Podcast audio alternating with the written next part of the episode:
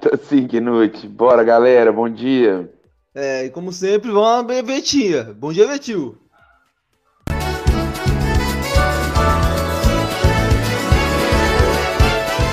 Bom dia, Betil. Caramba, hoje rodou certinho, hein? Caramba. Então, é, vamos começar com aquelas dicas culturais, né? Primeira dica cultural, né? É uma, é uma mulher que eu tava assistindo os vídeos dela. Mulher gata. Eu até vou colocar a foto dela aqui porque ela merece, né? Uma senhora chamada Glória Alvarez. Alvarez. Já ouviu falar? A Glorinha? Conheço. É, equator... Acho que ela é equatoriana, né? Guatemalteca. Isso, Guatemalteca. Guatemalteca. Exatamente. Conheço demais a Glorinha. Glorinha e... de casa. Não, assim, eu tava vendo, né, que é, a mulher devia ter um, uma tatuagem na cara, tipo assim, Atlas Foundation, entendeu? todas as ideias dela parecem. Mas assim, cuspir escarrado daquele livro da Ayn Rand, Atlas, Atlas Shrugged, Shrugged, coisa assim, né? Tipo assim, ela é muito. Mas é liberal em, em, ela não é. É daquele limiar, entre o liberal que ele te respeita, o anarcocapitalista é. que ele te dá ração, entendeu? É, tá daquele limiar, é. E aí, cara, eu tava vendo, mas assim, uma coisa que me chamou a atenção nela, cara, que é diferente de outros liberais, né? É, e que até é, ela foi candidata a presidente no, na Guatemala, né? E ela é muito bonita. Isso me chamou a atenção, né? É, você também chamou a atenção por isso, né? E, e ela não, é, é, e ela não é, ela não é burra, né? Ela sabe se expressar muito bem, né? Deixa eu ver se eu coloco aqui na tela a foto dela, para não parecer que a gente tá falando de uma pessoa comum, tá? Uma guatemalteca, né? E ela ali, até, olha só, tem até o livro, Atlas Shrugged, né? Eu nem sabia disso, né? Tem ela lá do livro. Depois, toda a ideologia dela parece estar contida nesse livro. Tudo que ela fala é, é repetir isso aí. E ela vive no mundo ali, no mundo latino, latino-americano. Você sabe que eu gosto muito dos povos mais ameríndios, né? Sim.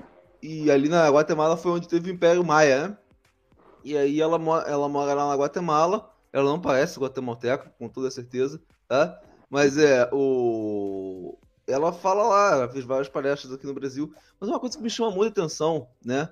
É, é que ela, ela, ela tem uma, um problema, é, é, que ela tem umas opiniões que eu não tenho, sabe? Tudo bem, Locutor? Chegou aí nossa cota shed? Opa! Pô, bom dia aí, pessoal aí, pro Vitor, pessoal que estiver acompanhando aí também. Já conhecia a Clara Alvarez? Clara Alvarez, não, não, nunca. É uma guatemalteca liberal, né? E bastante liberal, cara. Tipo assim. E Eu aí, já conversei com ela. Já conversou com ela onde? No, no Xavier Vídeos? Cara, no Tinder? É cara, muito tempo atrás, há muito tempo atrás, eu não sei se você lembra disso. Você já chegou a conhecer um menino chamado Felipe Lintz? Que ele se revelou dentro do MBL, mas bem logo ele já teve chabu com a galera da Nacional, saiu fora. Acho que sei quem é. Aí ele montou um projetinho dele aí chamado Unilivres, né? Que tava, era como se fosse um QGzinho de liberal para atuar em DCE universitário. Uma vez ele chegou, com, ele teve uma certa projeção, e aí ele teve o contato com ela, colocou ela lá no grupo de WhatsApp. Tinha lá, se eu não me engano, umas 10 ou 15 pessoas, cada, todo mundo ligado, vinculado a DCE, de universidade, essas coisas. E aí ele colocou lá no grupo, cheguei a trocar ideia com ela, assim, nada no privado, trocar ideia, altas ideias, assim, conversei, né, interagimos, a galera no grupo interagiu com ela e tal.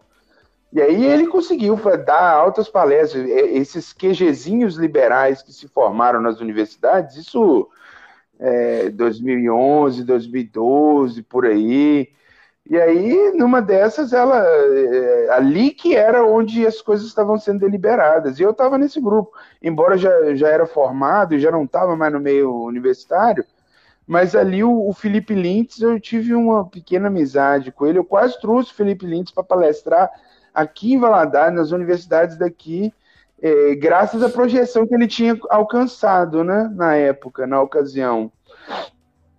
Mas hoje, hoje o Felipe Lintz é bolsonarista, cara. Você vê que coisa sinistra. Ah, as pessoas mudam. Mas acontece, é. eu achei interessante na, na Glória Barreiros, né? Que ela.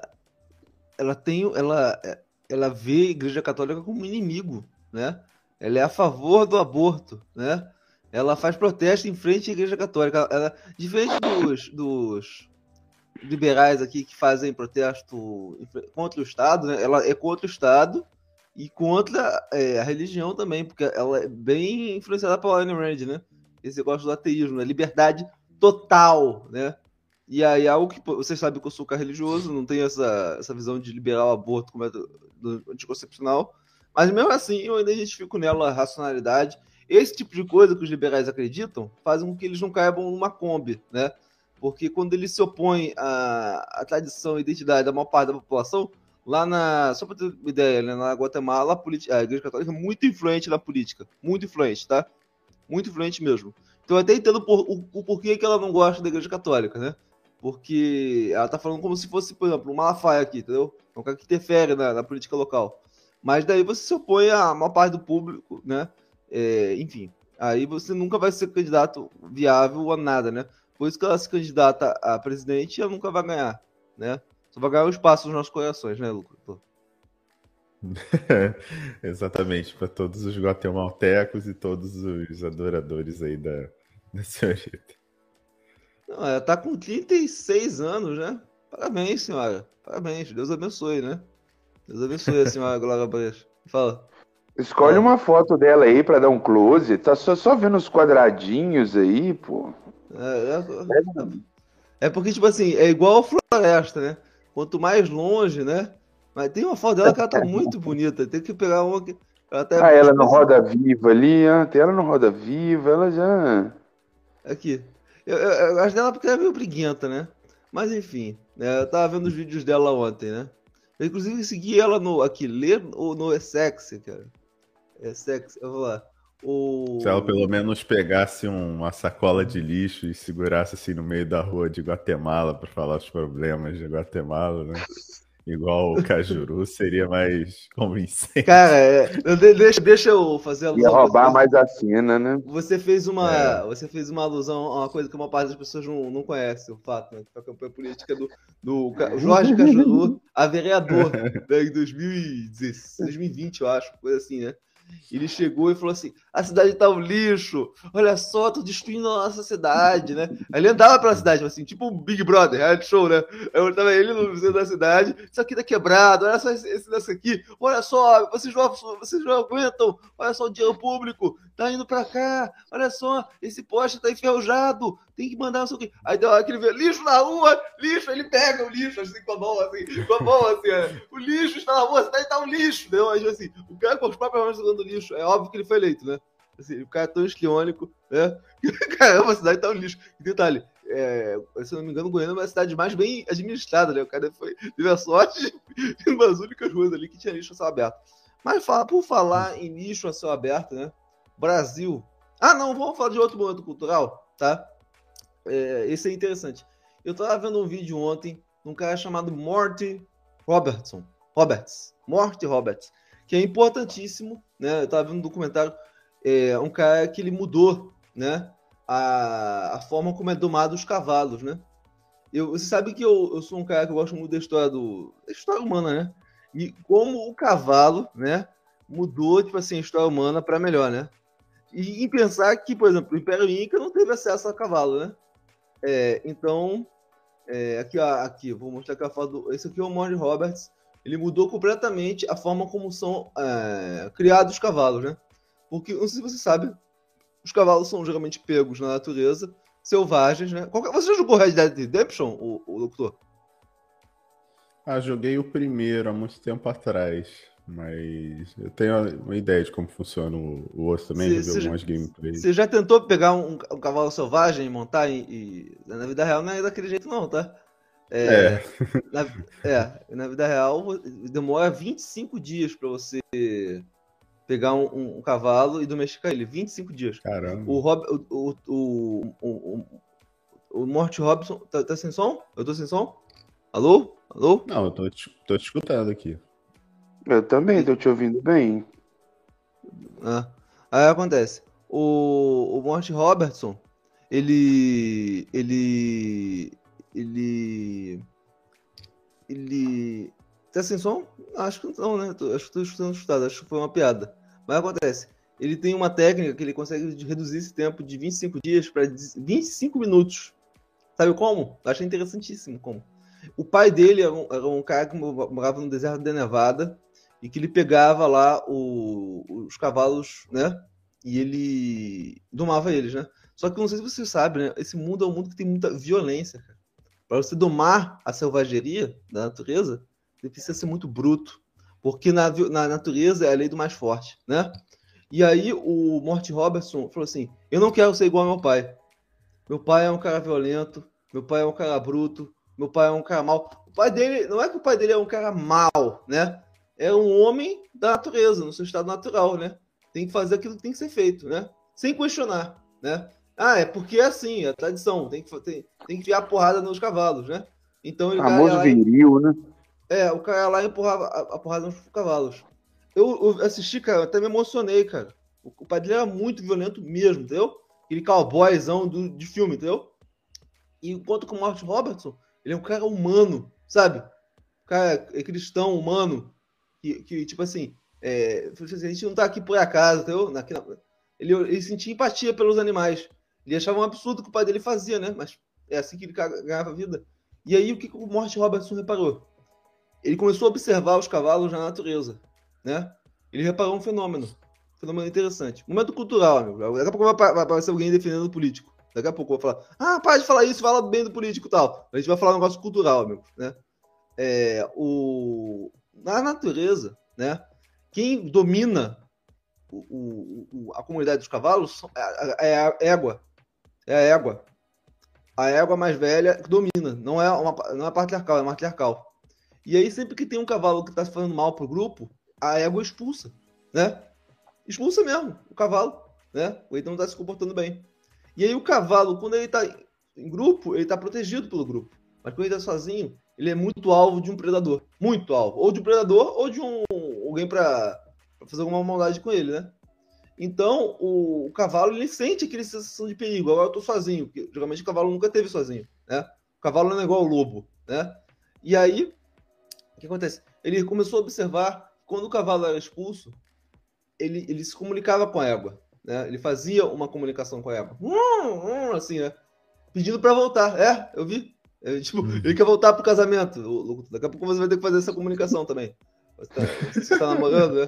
Aí o, o é, aí, o, o cavalo pedia para voltar. E aí que a égua falava assim pro cavalo, né? Ainda não, né? Você tem que ser disciplinado, né? Daqui a pouco você volta, né? Aí o cavalo, não, mas eu quero voltar.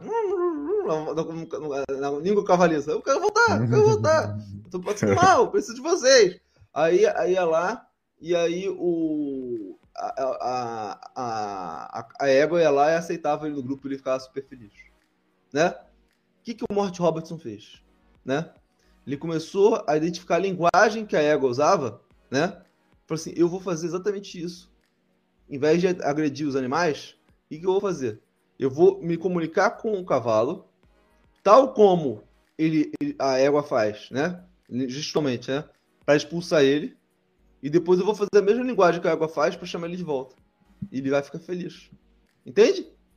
E aí ele conseguiu fazer com que o cavalo, de forma mágica, menos de 25 minutos, né? Meia hora, o cara foi lá e conseguiu, sem agredir o cavalo, sem bater no cavalo, né? É, ele conseguiu domar o cavalo selvagem. Ele conseguiu fazer isso. E conseguiu mostrar para uma pessoa, né? Até que o pai dele descobriu. O pai dele era muito violento. violento. O pai dele chegou a quebrar 72 ossos do Morte Robertson, pra você ter ideia. Como ele é um cara violento. Batia na mulher, batia nos filhos, batia em geral. O cara era realmente um cara durão, né? E aí o pai dele descobriu o que o filho dele estava fazendo. O pai dele que, que, que não tinha, que fazia a, a, a mudava o cavalo através da porrada, né? Através da violência, né? E aí, o pai, quando o pai dele viu o que o filho dele estava fazendo, né? O pai dele se, se de um ódio, entendeu? Como se o filho estivesse negando não só o, como, é, o, o, trabalho dele, mas negando aquilo que ele era em essência, né?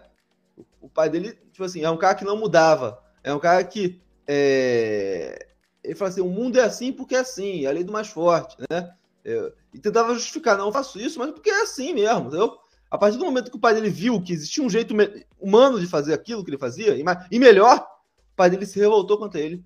Isso aí, o garoto tinha 15, 16 anos, tá? Quando ele fez isso, tá? Pegou um, um, um chinelo, uma, uma, uma, é uma fivela, né? Aquela fivela lá de vaqueiro, e bateu nele até levar ele pro hospital. Bateu no filho até levar ele pro hospital. E, e eu acho interessante que o, o Morte Robertson conta essa história do lado do pai dele pai dele velhinho lá, contando. Eu bati nele até levar o meu filho pro hospital. Entende? Pra você ver como até com o cara é tão humano, tão cristão, né? Que mesmo ele conta essa história do lado do pai, já perdoou o pai, né? Tipo assim, ou seja, o cara realmente é um ser humano assim, no outro patamar, né? E aí, cara, o, o, o que, que o Morty Robertson falou que eu, eu fiquei muito sentido, cara. É, que, que, como que ele ensina o cavalo a, a, a, humanizar o cavalo, né? A domar o cavalo. Eu não quero que o cavalo esteja comigo por obrigação. Eu quero que ele esteja comigo porque ele quer, por vontade dele, né? Então, a, a forma como eu lido com os cavalos, até tem um filme, né? Chamado Encantador de Cavalos, né? Com. Esqueci o nome daquele ator louro, né? É, Robert Redford, né? Que ele conta mais ou menos essa história, só que romantizada, né? Com, com mulher. Aí tem que colocar o cara comendo mulher, comendo um monte de buceta, né? Um romance. Na vida real não teve nenhum romance. Ele era adolescente, né? e quando ele descobriu fazer isso, ele ficou famoso, né? E aí o. Eu achei interessante que ele fala o seguinte: eu levei isso para minha vida. Eu achei interessante. A partir de hoje, eu não quero trazer as pessoas, né? Através da violência, através do, de artifícios, através do dinheiro. Eu quero que as pessoas que estejam à minha volta, tal como os cavalos, estejam porque eles querem. Não por necessidade, mas por amor a quem eu sou de fato, né? Aí o que ele. E aí ele fez o paralelo, né? Quantas vezes a gente constrói relacionamentos por interesse, por dinheiro, né? Por beleza, né? Por conveniência, né? E as pessoas não sabem quem a gente verdadeiramente é. E se a gente mostrasse quem a gente verdadeiramente é, o nosso lado mais humano, as pessoas iriam embora, né? Aí eu pensei lá no, no outro projeto que eu tinha, né? Que tinha um monte de gente, né? Através do humor, eu ia lá, eu tava aprendendo lá um monte de gente, né? Lá no, no, no né? Mas, mas, a partir do momento que eu tirei essa rédea, mostrei que eu realmente era, só começou a vir realmente quem tinha algum afeto por mim, entendeu? E eu, eu passei a utilizar isso na minha vida, cara. Às vezes a gente usa de artifícios para manter as pessoas por perto, né? Não, cara, eu acho que o ideal é ser quem a gente realmente é, né? O, o Morty Robinson, para mim, é um exemplo aí da vida, né? É, de como reduzir a violência, né? De como é, lidar com a natureza, né? ou perdoar um outro ser humano, ser vítima da violência, né? E não ser deixado tomado por ela. Um cara foi vítima de muita violência do pai e, e decidiu não vou propagar a violência, entende? E aí para mim isso é um exemplo de como que o mundo é capaz de mudar. Nesse meio de violência que a gente vive, em que torturam lá o, o, o esquizofrênico só por causa esquizofrênico, né? Matam pessoa, a vida humana não tem nenhum sentido. Professora da Alfacom fala que tortura as pessoas e fica tudo por isso mesmo, né? Faz campanha para candidato e fica tudo por isso mesmo. Nesse mundo que a gente vive, que é um mundo cada vez pior, senhores como o Mort Robertson mostra que ainda existe alguma esperança. Psicoeducação? E ele é um cara que, assim como o próprio Victor Franco, ele tem uma história de vida que corrobora bastante com a ideia da logoterapia, refutando a máxima freudiana que diz que uma vez que o sujeito está inserido num ambiente hostil, num ambiente bestial, ele vai se revelar uma besta, né? Não é o caso do, do nosso amigo encantador de cavalos e até mesmo da história do próprio Vitor Franco, que, que passou por uma experiência nos campos de extermínio lá em Auschwitz, se eu não me engano.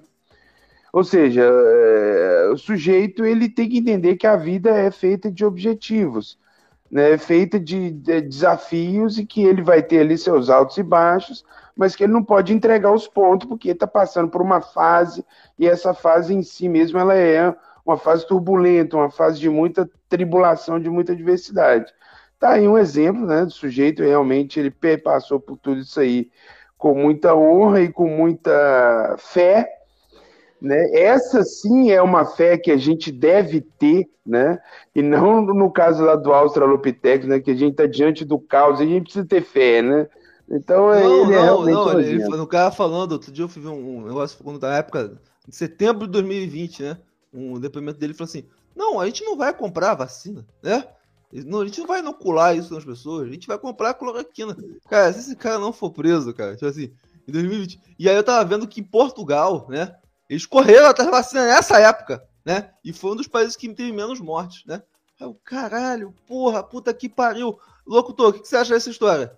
Não do nosso Opteco, foda-se ele. Tô falando do Morte Records. É, então, cara, eu gostei porque isso mostra, né, que mesmo que a gente esteja num mar de um mar de merda, um mar, um mar de caos, né, vamos dizer assim, quando você tem uma gota de, de paciência, uma gota de, de dedicação, de humanidade, mesmo que isso possa parecer que é uma mínima gota, ela quando ela cai, ela também perturba, né? Ela faz ali as suas ondinhas ali, ela faz a diferença, mesmo a gente não no primeiro momento achando que ela não é significante, né? Ela acaba dando sua contribuição para coisas mais é, coisas mais evoluídas para a gente. Né? Nesse caso aí não foi só do ponto de vista humanitário, né? Foi do ponto de vista até técnico de, de fazer essa associação, de fazer a domação do, do animal e, e de uma forma minimamente razoável, né? Que realmente é, com o passar do tempo, logicamente, não foi de imediato, mas com o passar do tempo, isso com certeza transmitiu para o pai dele um, um, senso de humanidade, uma, um senso de evolução né, do, do, próprio filho muito grande. Ainda mais que, mesmo assim, teve a hombridade de, de contar toda essa história na frente do pai, junto do pai, e no final das contas não ter reproduzido isso é, de uma maneira tão boa. Eu vou confessar para vocês, eu não sei se fosse eu tivesse no lugar dele, eu ia ter essa mesma, essa mesma mas, cara, reação. Que ele, ele, vive o discurso dele. E além disso, o Morte Robinson também ajudou a salvar vidas, não só de cavalos, mas vidas humanas. Cavalos, né, porque eles é, sofriam muito mal, né? Tem até um livro que eu li em inglês chamado Black Beauty, que conta a história de como que os cavalos eram na era vitoriana. Você tinha cavalo em tudo que é lugar, né? Eles eram muito maltratados, né? Um livro, para quem conhece, tem um livro, Black Beauty, né? Beleza Negra, né? É, conta a história, o personagem é um cavalo, né? E mostra todos os maus tratos que os cavalos. É, por, isso, que a tecnologia é tão importante, né? Porque ela, ela, ela deixa essas coisas para trás. Os cavalos eram muito maltratados, mas muito mesmo. A vida é uma vida desgraçada, né? É, o cavalo foi viver na natureza, o cara vinha em, em, em urbano lá na Inglaterra para ser massacrado, né? E aí, cara, só que acontece, o Mort, Mort Roberts, né? Ele ajudou também a salvar vidas humanas, né? Não sei se vocês se lembram, né? o Superman, o Christopher Reeve, ele caiu do cavalo, né? Por quê? Aquele cavalo não estava bem domado, mas ele não sabia disso, né?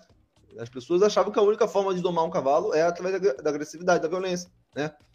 E aí acontece, através do Mort Robertson, acidentes como esses que vitimaram Christopher Reeve, né? É, diminuíram, né? Porque a partir do momento que você tem um relacionamento humano com o cavalo, de empatia, um relacionamento é, de, de, amor, o cavalo não vai te, te, te expulsar, entende?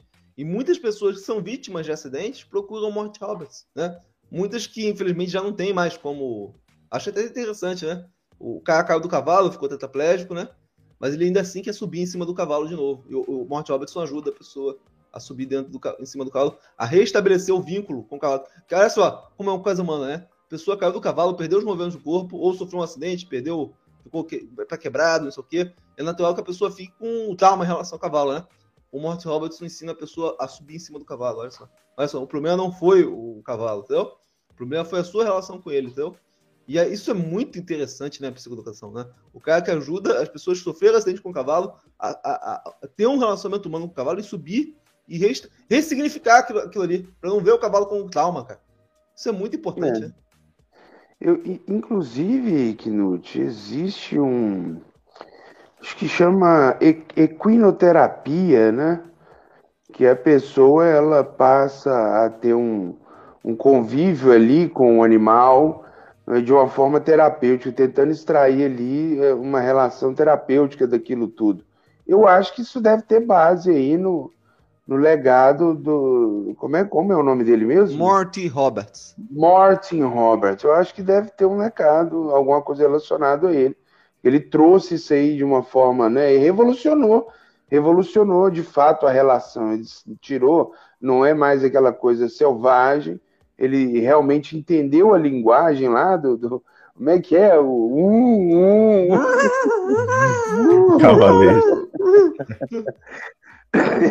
ele, ele conseguiu é, atingir esse íntimo no animal, e aí, obviamente, por, pelo animal ser uma, uma cria de Deus, né, e Deus é toda a benevolência, ele conseguiu fazer né, da, da, da relação que era hostil uma relação amistosa. Eu fico pensando, não é, doutor? Quantas pessoas a gente pensa? Outro dia eu tava vendo um, um produtor de conteúdo aí. Não, você tem que domar sua mulher tal como se adestra um cachorro, né? Os caras, ou seja, eles veem a mulher como um animal bestial, né? Você tem que ser bruto mesmo, né? Não tem que ter conversa, não. Conversa com, Soco conversa costela. Com conversa, conversa com o teu psicólogo. Com mulher é chute na costela. E às vezes você vê, né, o, a mentalidade do pai do Morty Roberts é, é, a mentalidade de muitas pessoas, né? Que veem as próprias relações humanas, né? De forma utilitária e vem, não, para você, você tem que sobrepujar a mulher, você tem que sobrepujar as pessoas, tem que ser o alfa, né? Enquanto que o Morty Roberts não tem que ter negócio de alfa nem beta, cara. Você só tem que saber entender o outro lado, né? Não, Robert, o locutor. É, eu, eu penso que a gente tem que olhar sempre o contexto do, da pessoa. E aí você tem que chegar às suas conclusões para associar, né? Como qualquer relação humana que você tem, né? Se você consegue estar tá diante da pessoa e conviver com essa pessoa minimamente, né? Ou não. E aí, enfim, aí sim você consegue aí ter o próximo passo, que seria o respeito, seria tratar né, de uma forma que seja bom o máximo possível para os dois lados. Acho que você ter essa, esse raciocínio sempre de agir de forma né, inegociável, sempre uh, aleatória, não, eu não tenho tanta certeza se isso seria sempre né, a melhor, melhor forma. Então, é, a gente tem que olhar também o aspecto humano das pessoas, não necessariamente para relacionar nesse sentido assim mais mais no sentido até de amizade. Esse aspecto também tem que ser levado em conta, né? Porque isso pode facilitar ainda mais a questão de, de tolerância, né? De, de qualquer forma de pensar da pessoa e aí isso funciona a um longo prazo. E aí pode estabelecer é, conexões importantes para a vida, né? Eu vejo dessa forma. Sim. E por falar em animais, né? Vamos voltar a falar do Bushu, né? É... na, na esteira, locutor, uma guerra implantada, acredito eu, por interesse desse governo, né? Que tentou instrumentalizar um cantor sertanejo chamado Zenete Cristiano, para que no meio de uma, de uma de, uma, de um show que eles fizeram, né? Depois ganharam um milhão de reais pelo show de uma prefeitura, né? É, eles chegaram e falaram assim: aqui não tem dinheiro da Lei Rouanet, aqui a gente não tatua o cu, igual a Anitta. Todo mundo, é, é! Aí, ou seja, começou a criar uma guerra ideológica contra a Anitta, porque a Anitta é contra o atual mandatário, o mandatário é, ele tem o apoio aí do, do sertanejo, né? E aí criou-se, né? É, uma, não, a, a Anitta, que é a Lei Rouanet, né? A Lei Rouanet é o seguinte, é uma lei de renúncia fiscal, na qual o, o imposto, que já ia ser debatido de qualquer forma, né? porque o, o, o, o, que mais tem é, é, é, é meios para que o, rico não pague imposto, né? Mas, ou seja, que uma, uma, renúncia fiscal no qual o imposto que já seria abatido de outra forma pudesse ser abatido num projeto cultural, né?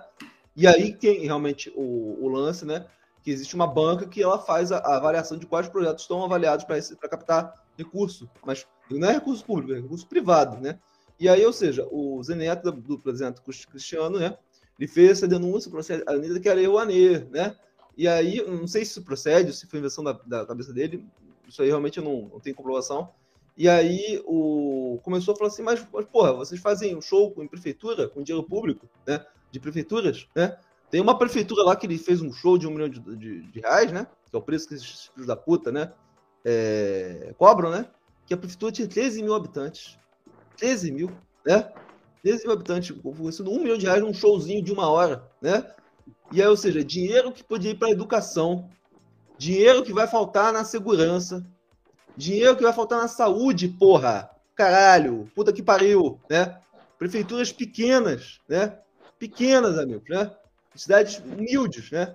Às vezes falta um, um, item lá no hospital, né? Mas, não fala, mas sobra o quê? Dinheiro para engordar o cu desses cantores sertanejos, desses filhos da puta, né? Não tem moral para falar de ninguém, né? Não fiquem longe do, do, do dinheiro do público, porra. Vocês têm um, vocês não gostam de falar de meritocracia, né? De dinheiro privado, então fiquem longe de dinheiro de prefeituras pequenas, né? Olha só, o, enquanto você as, as, prefeituras de interior, né, estão passando necessidade, olha só a lancha que o Gustavo Lima comprou, avaliada em mais de milhões de reais. Olha a mansão lá que o, o, o Gustavo Lima comprou, mansão avaliada em mais de, sei lá, 30 milhões de reais, né? Ou seja, enquanto alguns artistas, né? Então aí agora o Gustavo Lima deu para fazer declarações políticas no, no, show dele, né? Não, somos contra o comunismo, né? O comunismo é uma puta que te pariu, porque você tá pegando dinheiro público, porra. Vá pro caralho, né? Eu fico revoltado com isso, locutor, né? Esses caras não têm moral pra falar de ninguém. E agora, você tá dando merda, agora as pessoas estão sabendo de onde que vem o dinheiro deles, né? E agora estão querendo fazer a auditoria. Teve um show agora que ia ter numa cidadezinha, né?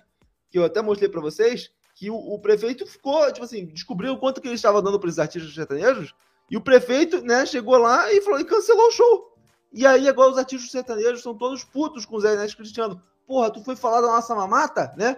né? Acabou. E aí o Sérgio Reis falou assim: não, não é dinheiro público, é dinheiro pro público. Ah, gente, Sérgio Reis é um, um vigarista safado, cara. A lei Rouanet é roubo. A lei privada é roubo, né? Agora, nosso, Picareta nosso, dos diabos mesmo, velho, credo. E aí, cara, é pra você ver, né? É, corrupção, eu sou contra a corrupção, esse discurso moralista. Contanto que seja corrupção dos outros. Ninguém mexe na mesma mata. Não mexe na mesma mata, né, Locutor? Como é que você vê isso? É. é, cara, eu não. Eu não fiquei tão inteirado desse assunto. Eu, eu vi recentemente mesmo essa, essa questão da, da Anitta e do, do Zé Neto Cristiano. Mas, assim, eu acho curioso, né? Eu acho que quando você tem um determinado tipo de é, vantagem sobre essas questões, você arrotar virtude ali enquanto tá fazendo show. Só que a gente sabe, gente, que pô, o cara é artista, não tem jeito, ele vai ter que recorrer de fazer turnês ou algum tipo de, de eventos assim que requer fazer em eventos pequenos. Por mais que o cara seja muito famoso, apareça sempre aí num, num, numa rede de televisão direto ou em alguma rádio. Ele está sempre ali fazendo esses, esses tipos de trabalho. Eu mesmo já presenciei um monte de festivais eu, eu, cheguei a morar em Minas durante o tempo, acho que o, o Vitor sabe muito bem que sempre tem aquele chamado festeja, né? Que, que são aqueles tipos de, de eventos que tem uma turnê de vários cantores sertanejos. E eu cheguei aí num desses onde eu, onde eu fiquei, que é ali na região de Barbacena. E é uma cidade também que não é, um, não é grande, não é, não é de grande porte. Do, há muito tempo atrás ela foi cogitada a ser a capital de Minas Gerais, mas não, não foi o que aconteceu, acabou sendo BH. E, e por conta disso, né, aquela região ali sempre foi uma, uma região muito, muito simples ali, não, não tem nada muito é, elevado. Então, quando você vê a, a, a, dimensão da festa, que a festa era, era realmente muito bonita, você fica meio desconfiado, assim, tipo, caraca, como é que pode a festa ser nessa proporção numa cidade que às vezes está precisando de, de, de mais educação, investir melhor em educação. Uh, saúde, porra, as pessoas estão morrendo. Saúde. As pessoas estão é, morrendo. As pessoas estão morrendo, porra. É, né? Eles é. faltam um negócio para alguém ter uma cirurgia de câncer, não tem. Mas pro sertanejo, né? Um milhão para uma é. cirurgia de alguém tá precisando, não tem pro sertanejo, é, que depende Sempre tem que recorrer para vaquinha. Por que, que eles não fazem essa vaquinha, se fosse o caso? Com certeza eu acho que eles conseguiriam. É, isso, cara, é hipocrisia, cara. Né? No Brasil não tem gente honesta, né? Psicoeducação, né? Depois abre a boca para falar, somos contra a corrupção, né? Somos contra o comunismo. Eu... Porra, que nenhuma, né? Todo mundo vendo uma mata estatal, né? O Gabriel Andrade até falou aqui assim, ó. Aí não seria culpa do administrador público esses artistas famosos cobram esse valor mesmo. Mas eu acho que o que a gente está sinalizando aqui mais, Gabriel, é a hipocrisia da galera aí do Australopithecus, porque para eles tudo é muito justificado. Né? É, aí você vê lá a frase do Sérgio Reis, não, não é dinheiro público, é dinheiro para o público. Ah, mas aí quando é com vocês existe uma justifica, existe uma, uma, uma racionalização, Né? Quando é a Anitta, é, Lei Rouanet. Engraçado que no caso, a gente foi analisar a coisa a fundo, eu acho que é até pior, porque no caso, igual você falou, é incentivo fiscal que de uma forma ou de outra ia ser poupado esse dinheiro mesmo. Né? Então o fundo ele é praticamente privado. A Lei Rouanet ele só vem ali com uma espécie de mediação do Estado de um dinheiro que ia ser evaporado de toda forma. Agora, no caso dessas prefeiturinhas aí, mesmo é dinheiro público, dinheiro do contribuinte, que deveria estar tá indo para ir para algum setor lá. Às vezes a cidade ela, ela é paupérrima, né? E, e vai para esses shows e para aí, aí eles não, não olham para si, né? Aí tá lá o cara no palco, lá, tudo montado pela prefeitura e tal, não sei o que, logística e tal, e o cara só vai lá para fazer o show e vai e mete o louco. Ô, velho, mas ô coisa boa aconteceu quando puxaram a capivara dessa galera toda e colocou assim, não, vocês falam muito, né? Já ouviu aquele ditado que fala muito da bom dia cavalo? Então, beleza, cara, toma aí. Agora, toma aí, ó, chupa, otário. E aí, no outro dia, o, o Zé Mané teve até que se retratar, fez um monte de história. Pedi, desculpa pra Anitta, né? Porra, né? Eu descobri que ele comeu até cu de galinha já, que é filho da cara, puta. já estuprou um animal, cara. Você é, vê, pois quanto é. mais moralista, né? Hum. O cara fala, ah, o cu da Anitta. O cara comia o cu de um animal, né? De formação consensual. É um país Zoavam. Não é, não, os caras é nojento, cara, nojento, nojento, nojento. Essa é a palavra. Sim. O, na pena que o nosso amigo Luiz não, não acordou cedo hoje, né? Ele estava contando que na cidade dele, né? Um, o que, que você se lembra que ele estava falando ontem? Que ele falou que na cidade dele. Ele estava comentando outro dia, Lucas, sobre a proposta do Paulo Cogo de armar crianças, né? Contra. Ele falou que tem que armar todas as crianças. Até tem uma certa lógica, né? Que ele falou, né? Que se você armar só o professor, o atirador vai matar só o, o atirador, né? Vai matar o, o professor primeiro e depois vai fazer a festa, que é exatamente aquilo que acontece. Então tem que armar todas as crianças nas escolas. Todas. Armar, essa é a proposta do senhor Paulo Cogos. Armar todas as crianças nas escolas, né? Para impedir atentados como aconteceu lá é, no Texas, né? Eu achei engraçado, né? Que eu tava vendo os comentários do, do, do, do canal, né? E aí teve um comentário falando assim: Porra, que noite, para de viajar, ninguém defende armamento infantil, que eu falei isso no episódio anterior, né? Para com essa porra, né? Você tá sendo desonesto, tá fazendo um, como é que é? Um espantalho, né? Aí eu, porra, eles acham que eu, eles acham que eles conhecem mais a direita brasileira que eu, né? Aí logo depois, agora essa ideia cresceu. E o senhor Paulo Cocos fez uma live depois reiterando, né? E ratificando mesmo. Abriu é, caixinha no Instagram. É, e... falando, é, ser eleito, vamos trabalhar para armar criança sim, né? E aí acontece, o, o, o Luiz falou que lá na cidade dele, um cara foi lá, deixou a arma cair na mão da criança, a criança foi lá e cometeu um absurdo, não vou nem falar o que foi, né? Mas lá, isso aconteceu na cidade do Luiz. Depois, quando ele entrar aqui um dia, ele vai contar essa história. Mas o que eu achei interessante é que depois começaram a, a, a... aconteceu isso hoje, amigos. Não foi ontem, não foi, não foi anteontem, né? Aconteceu isso aqui, né? É que, olha, é, pai mata filho de 11 anos, cita acidente em carta e atira no próprio rosto em Formosa. Aconteceu isso hoje, né? Ou seja, né? Aí tem um cara que fez uma piada que eu achei muito engraçada, cara. Deixa... Eu preciso contar essa piada, por pior que ela seja, né?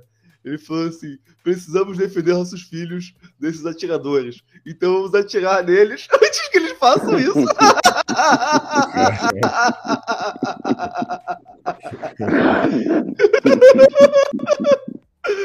Muito bom, muito bom. Infelizmente aqui foi uma é. tragédia.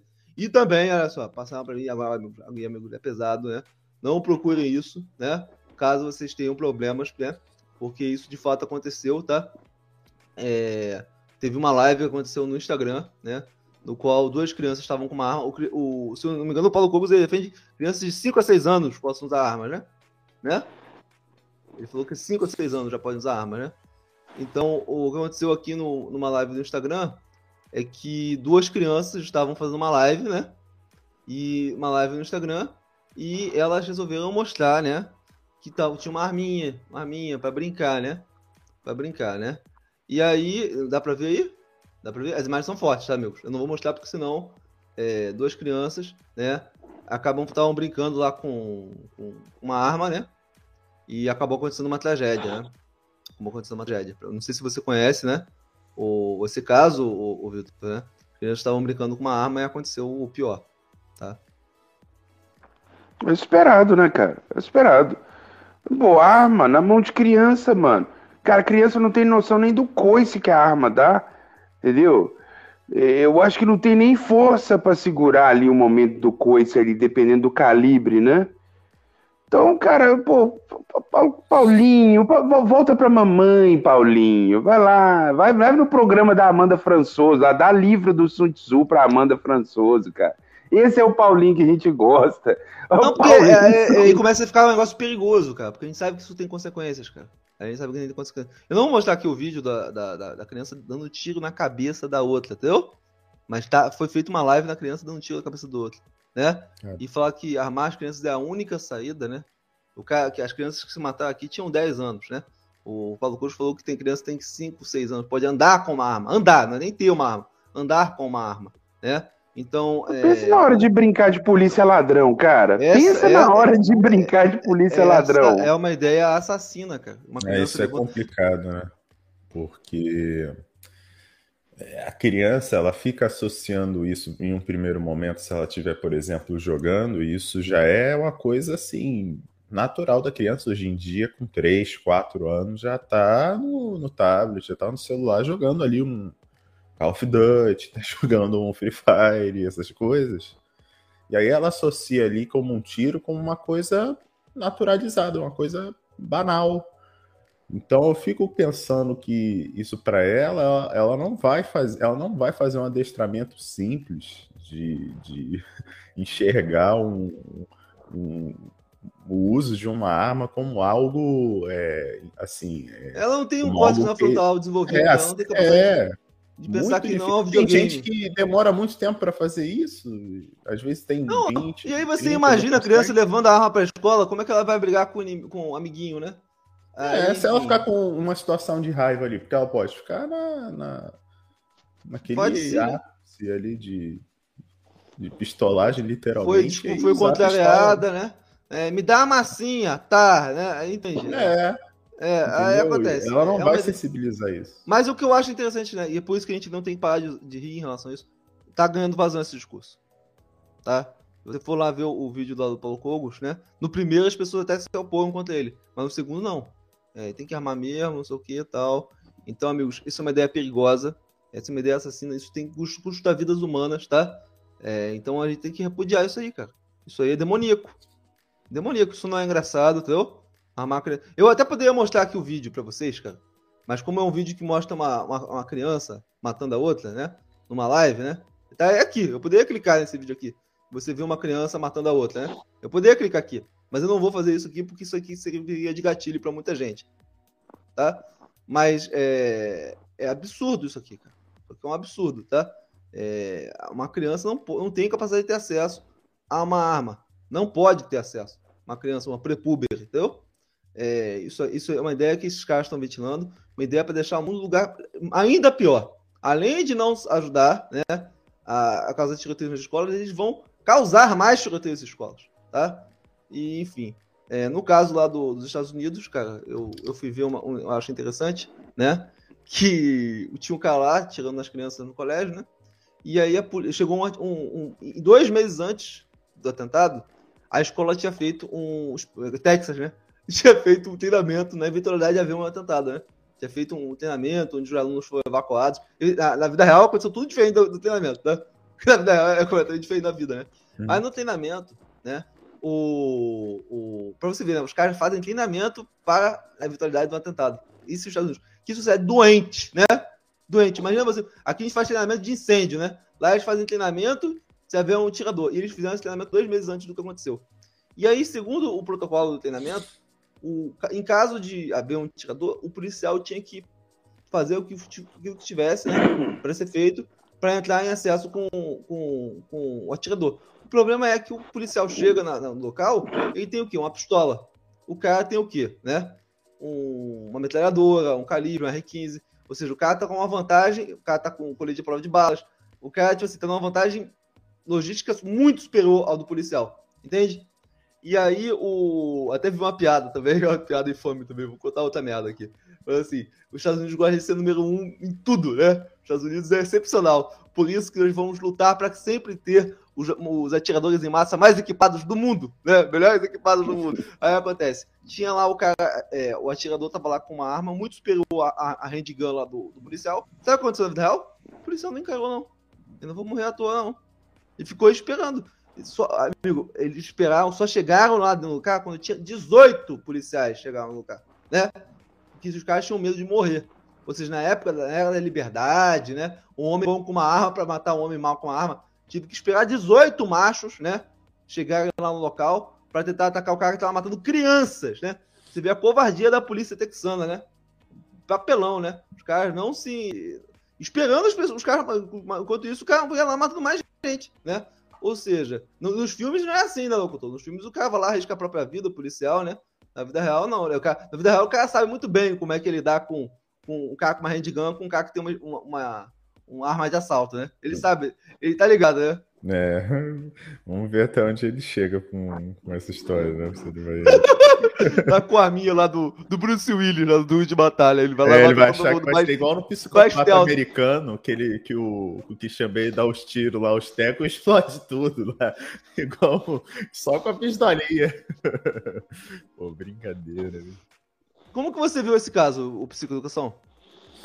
Cara, é, é assim, não tem muito o que falar, né, velho? Você tem muito mais o que lamentar. Arma e, e, e objetos dessa natureza na mão, sendo manipulado por criança, é uma ideia, cara, eu, eu não consigo nem classificar como uma ideia maluca, né? É uma ideia, igual você falou, é diabólica, é demoníaco. Demoníaco. É demoníaco. O cara, o cara chega, fala que é representante de tal, de tal fé, né? Gosta de, às vezes, às vezes você vê live dele segurando terço, segurando terço. Às vezes ele faz live lá querendo, né? É, enaltecer mesmo a figura, a biografia dos Santos e tal. E aí depois, cinco minutos depois, o cara vai e mete essa. Mete essa imaginando que ele está ali é, advogando pela liberdade, a liberdade mais genuína do ser humano. Mal saber, isso é psicologia básica, pô. Nós somos selvagens, cara. Não, mas o somos, problema, somos... cara, é que agora as pessoas estão querendo defender isso de fato, né? Pois Começou é. com piada, agora não é mais piada, cara. Essa, essa o manicômio, cara, o locutor. É a ala manicomial da direita, né? A ala manicomial da direita. e o problema é que Exatamente. Dá uma palhinha pra é. ele, dá um pirulito pra ele, dá um pirulito. Não, não, sabe, sabe que, sabe Ô, que, toma aqui, toma um pirulito, cala a boca, toma um pirulito. Sabe o que, que, tem, que tem que fazer? Ele não tem que tomar nenhuma balinha, não. Ele tem que tomar é o suquinho, sabe aquele suquinho que é a pessoa no almoço, em família, realmente as pessoas estão é, é, oscilando bastante emocionalmente, aí dá, dá o suquinho, Aí ele vai ficar, na hora, do, é, na hora do almoço, ele vai ficar meio tontinho, assim, pô, aí pá, aí quando ele acordar, ele já vai estar acordando na salinha de repouso. O Paulo Cogos merece isso, cara. Entendeu? O Paulo Cogos precisa disso, pro bem dele, pro bem da família dele ali, para não ter muito, para não roubar muito a cena, ele tá é muito é, latente é. nos sintomas positivos dele. E o que ele precisa é disso, ele precisa de um freio, um freio químico Entendeu? Porque senão não dá, mano. Senão. É, sabe qual é a coisa mais assustadora de todas? De, de tudo isso aí, de tudo isso aí que a gente falou, o que é mais assustador é a possibilidade do Paulinho ser eleito, cara. Entendeu? Não, ele vai ser eleito. Pois ele é. Aí o Paulinho Imagina eleito, as ideias malucas, Deus, cara. Né? Ele veio pra cá, não sei se você se lembra, o locutor, né? Eu, ele falando, eu falando, é, eu advogo, né? Um cara que tortura animal tem que ser preso. Ele falou que não é crime você torturar um animal, né? Você já faz o link lá com o Morte Roberts. Ou seja, um cara que defende arma para criança, né? Que a gente viu o que aconteceu aqui, né? Um cara que defende tortura de animais. Não é que ele defende a tortura, né? Ele não defende a tortura. Mas defende o cara que torturou uma, um animal não cometeu crime nenhum. Porque o animal não tem direito. Ele é contra os direitos dos animais. Seja, o cara que tortura um animal com crueldade. Não. A gente até entende, para comer um animal, né?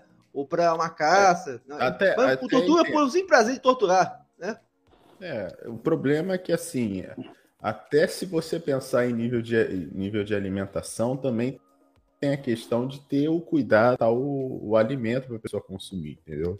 Existe todo um processo para você deixar a carne minimamente aceitável para o seu consumo, para estar tá maciada e não, não ser de tiro ali seria a melhor forma possível. Existem técnicas muito mais refinadas, assim. São simples, evidentemente, mas são mais refinadas para poder é, você fazer o consumo, né? Por exemplo, vou dar um exemplo assim da questão do porco, por exemplo. Existe uma posição determinada para você fazer o abate do porco, Aqui em que você não faz a, a retirada toda da, do, do sangue, você consiga, entendeu? Ainda ter um resquício ali para deixar a carne em condições ali para estar tá na alta tensão e depois você utilizar para maciar, entendeu? Então, assim, o... não, nem nesse ponto sei se seria bom. O Euler falou o seguinte: é, armas são necessárias, porém não na mão de todos. Exatamente isso, armas são necessárias, né? É, o problema é não deixar cair na mão de criança, né? Que é exatamente isso que o Corgos quer, né? Arma, ok. Mas, pois é, não. O, o, cair na mão de criança é tragédia, né? Tragédia, sobre, tragédia. Sobre, sobre essa questão da tortura do animal, que falou que pode, você vê como é que pode, né? É... Não, Paulo Cogos é um cara inteligentíssimo, né? Já leu muitos livros, ele tá por dentro, né? De história da igreja e tal, não sei o quê. Mas o cara, ele não tem é, a, a, a mínima noção de que se não fosse a união do, do cão com o ser humano em períodos remotos, em períodos onde a gente estava lançado num universo hostil com feras, com feras e, e bestas querendo nos almoçar, mal sabe ele que esse episódio onde teve essa união, essa relação de interdependência do ser humano e do cachorro, foi isso que fez a gente atravessar esse período. Porque a, a gente, quando a gente estava em estado onírico, né, ou seja, dormindo, o, o cão estava ali vigiando as hordas, de modo que ele conseguia antecipar é, até em muito tempo, né, através dos latidos, quando alguma ameaça estava por vir.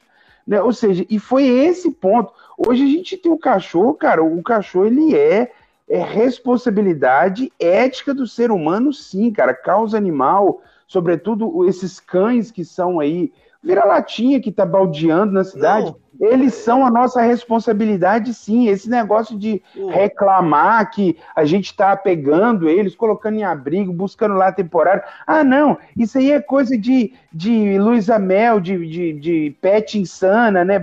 Mãe de pet. Não. Porra nenhuma, rapaz. Se não fosse essa união do homem cachorro, nós não estaríamos, nós não chegaríamos tão longe. Então eles são responsabilidade sim, e quem defende tortura para animal, quem defende tratar o animal subjugando apenas, é, é, é, é, uma ideia criminosa. É uma ideia é, muito não, criminosa, é, eu estou completamente não, e uma pessoa, uma pessoa que é cristã, Vitor, né?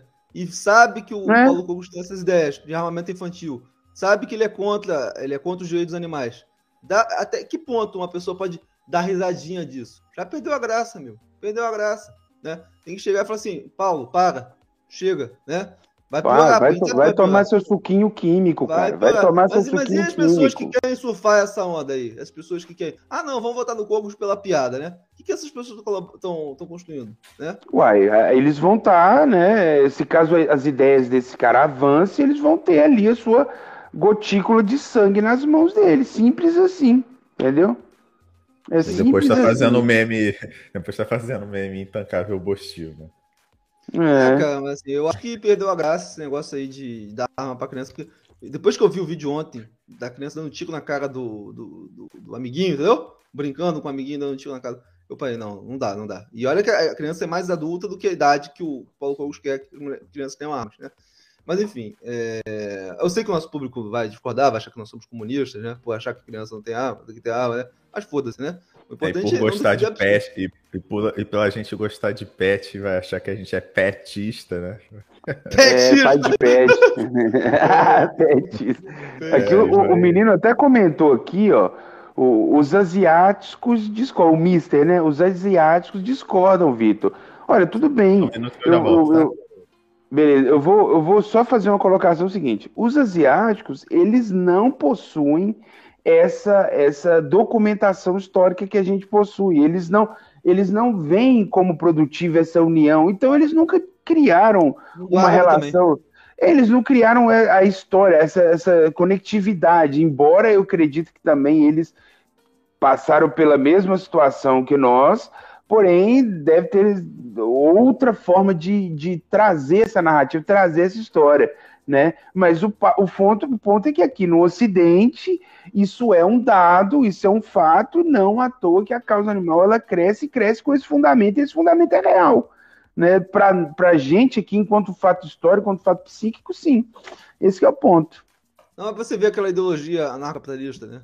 O cara chega e fala assim, não, se você mata um animal, né, é, você está cometendo um crime contra o dono do animal. Mas se o animal não tem dono, locutor, né? E você mata um animal, tortura o animal, faz o que quiser com o animal, você não está fazendo nada, porque o animal é uma coisa. Né? Nossa, cara, ah, bicho, se eu vejo, cara, se eu vejo. É, eu, é, seja, é uma fábrica de psicopatas, né, meu? Cara. É, ou seja, é, se eu tenho um animal, né? Eu só não vou fazer mal a ele, por quê? Porque não, porque o animal tem dono. Mas se não tiver dono, né? Se for aquele animal do, da, da comunidade, né? Aí você pode chutar. Já vi, eu já vi gente chutar cachorro. Vi gente fazer crueldade com, com animal. Já vi. Nossa, né? eu fico. Já puto, vi gente pegar animal pela, pela espada, mulher é, grávida, né? E, e, jogar ela pro ninho do trem. Eu já vi gente dando veneno pros filhotes de animal. Várias, várias, várias vezes. Inclusive, já, já tive um problema que eu quase morri, né? um colombiano me, quase me arrumou um problema comigo por causa disso. O cara tinha dado é, veneno pro, pra, pros filhotes da, de uma gatinha, né? Eu fui brigar com ele, o cara foi lá e apontou uma faca para mim, entendeu? Eu quase me fudi por causa disso aí, mas não me arrependo não, cara, né? É, o mundo é muito mal, né, cara? É complicado, cara. Eu fico achando assim que quando. É, é, eu lembro de alguns personagens de anime que eu já assisti, um deles você vai lembrar, né? Tem no Yu Yu Hakusho que é o Sakio. Uh, ele, ele no início ele era um personagem que também gostava de tirar víscera de animal, era totalmente surtado e com o passar do tempo ele ficou cada vez mais Claro que de uma forma, assim, metafórica, né? Porque ele passou, levou início, é um nível, assim, para os chamados yokais, né? Que seriam os, os demônios lá do mundo das trevas. Mas ele, ele, eu fico com um certo receio de que as pessoas que podem naturalizar, naturalizar esse tipo de, de ideia, isso pode levar a níveis, assim, pô, sem noções. É o, assim. é o principal traço de psicofobia. É o, é o principal traço de psicofobia. Crueldade com o animal. A pessoa que é psicopata, ela não sente empatia por animal.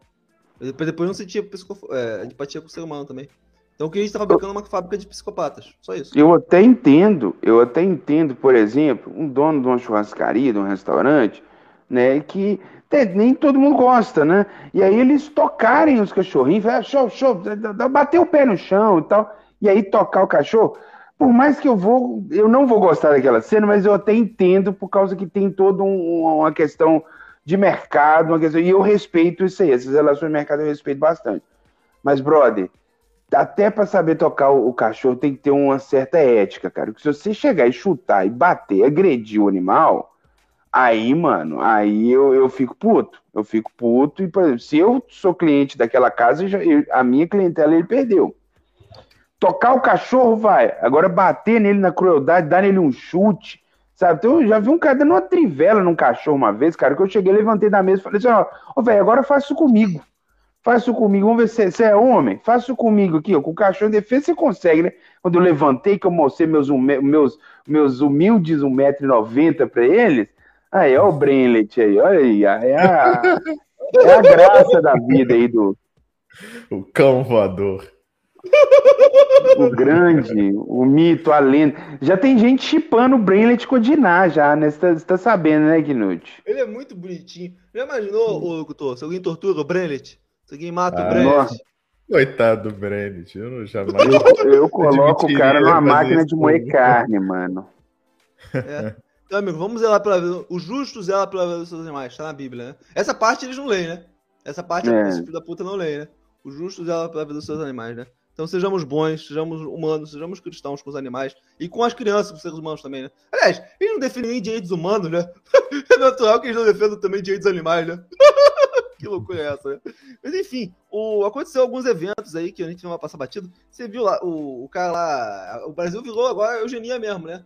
O cara descobriu. Eu falei merda, eu peço desculpas aqui, falei merda mesmo. Eu falei que o, o caso lá do, do, do cara morto na, pelos policiais federais, rodoviários federais, ele seria um possível bandido, não.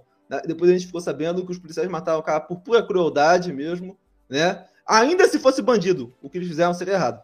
Ainda se fosse um bandido do pior tipo. Não, eles não poderiam executar o cara daquela forma. Tá? Porque aquele ali foi tortura. Aquele ali foi não, sessão de tortura, tortura a céu aberto. E depois apareceu um, um cara da Alfacom, um professor da Alfacom, é, ensinando, né? Alfacom que é o curso que, que fez campanha pro, pro mandatário, né? Ensinando as crianças a torturarem, né? O cara falando, inclusive, a palavra, ai, tortura, o cara fala assim, né? E, enfim, é, esse curso, eu não sei como é que esse curso está aberto, com todo respeito, né? Enquanto esse curso estiver ensinando, né? Em tom jocoso as pessoas a torturarem, isso vai acontecer. Infelizmente, mais tarde eu vinha saber, né? E que não foi um caso isolado, né? Esse é um procedimento que é feito todos os dias aqui no Brasil tentar criar uma câmara de gás no, no, no carro, né? Isso é feito muitas vezes, né? Infelizmente não foi um caso isolado. Inclusive eles estavam fazendo aquilo ali porque já tinham feito várias e várias vezes, né? O grande problema ali foi o seguinte: o cara é esquizofrênico, ele estava andando com uma moto sem, né? Sem capacete, ou seja, para o rico, o rico pode fazer o que for. O senhor, não sei o que, tal, tal. O pobre preto, coitado, né? Tá andando sem capacete, já foi feito truculência. O cara não entendeu. O cara tava trabalhando, porra cara tava trabalhando, imagina, preto, pobre brasileiro, esquizofrênico, ele tem que trabalhar, o cara aposentado, ele tem que complementar a renda para não morrer de fome, né? Porque no Brasil a gente sabe como é que tá, né? O cara tem um filho, o cara deixou um filho órfão, porra! Uma criança virou órfão por causa dessa porra, né? E, e tipo assim, e aí chega lá, o, o, mandatário foi lá e deu parabéns lá para a operação que matou inocente, né?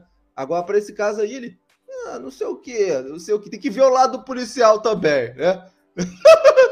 né? Ou seja, e, e aí, cara, os caras vão lá, cometem essa tortura, né? O cara já estava já tava, é, é, amarrado, não precisava fazer aquilo, né? Os caras vão lá, torturam um cara a céu aberto, na certeza da impunidade, né?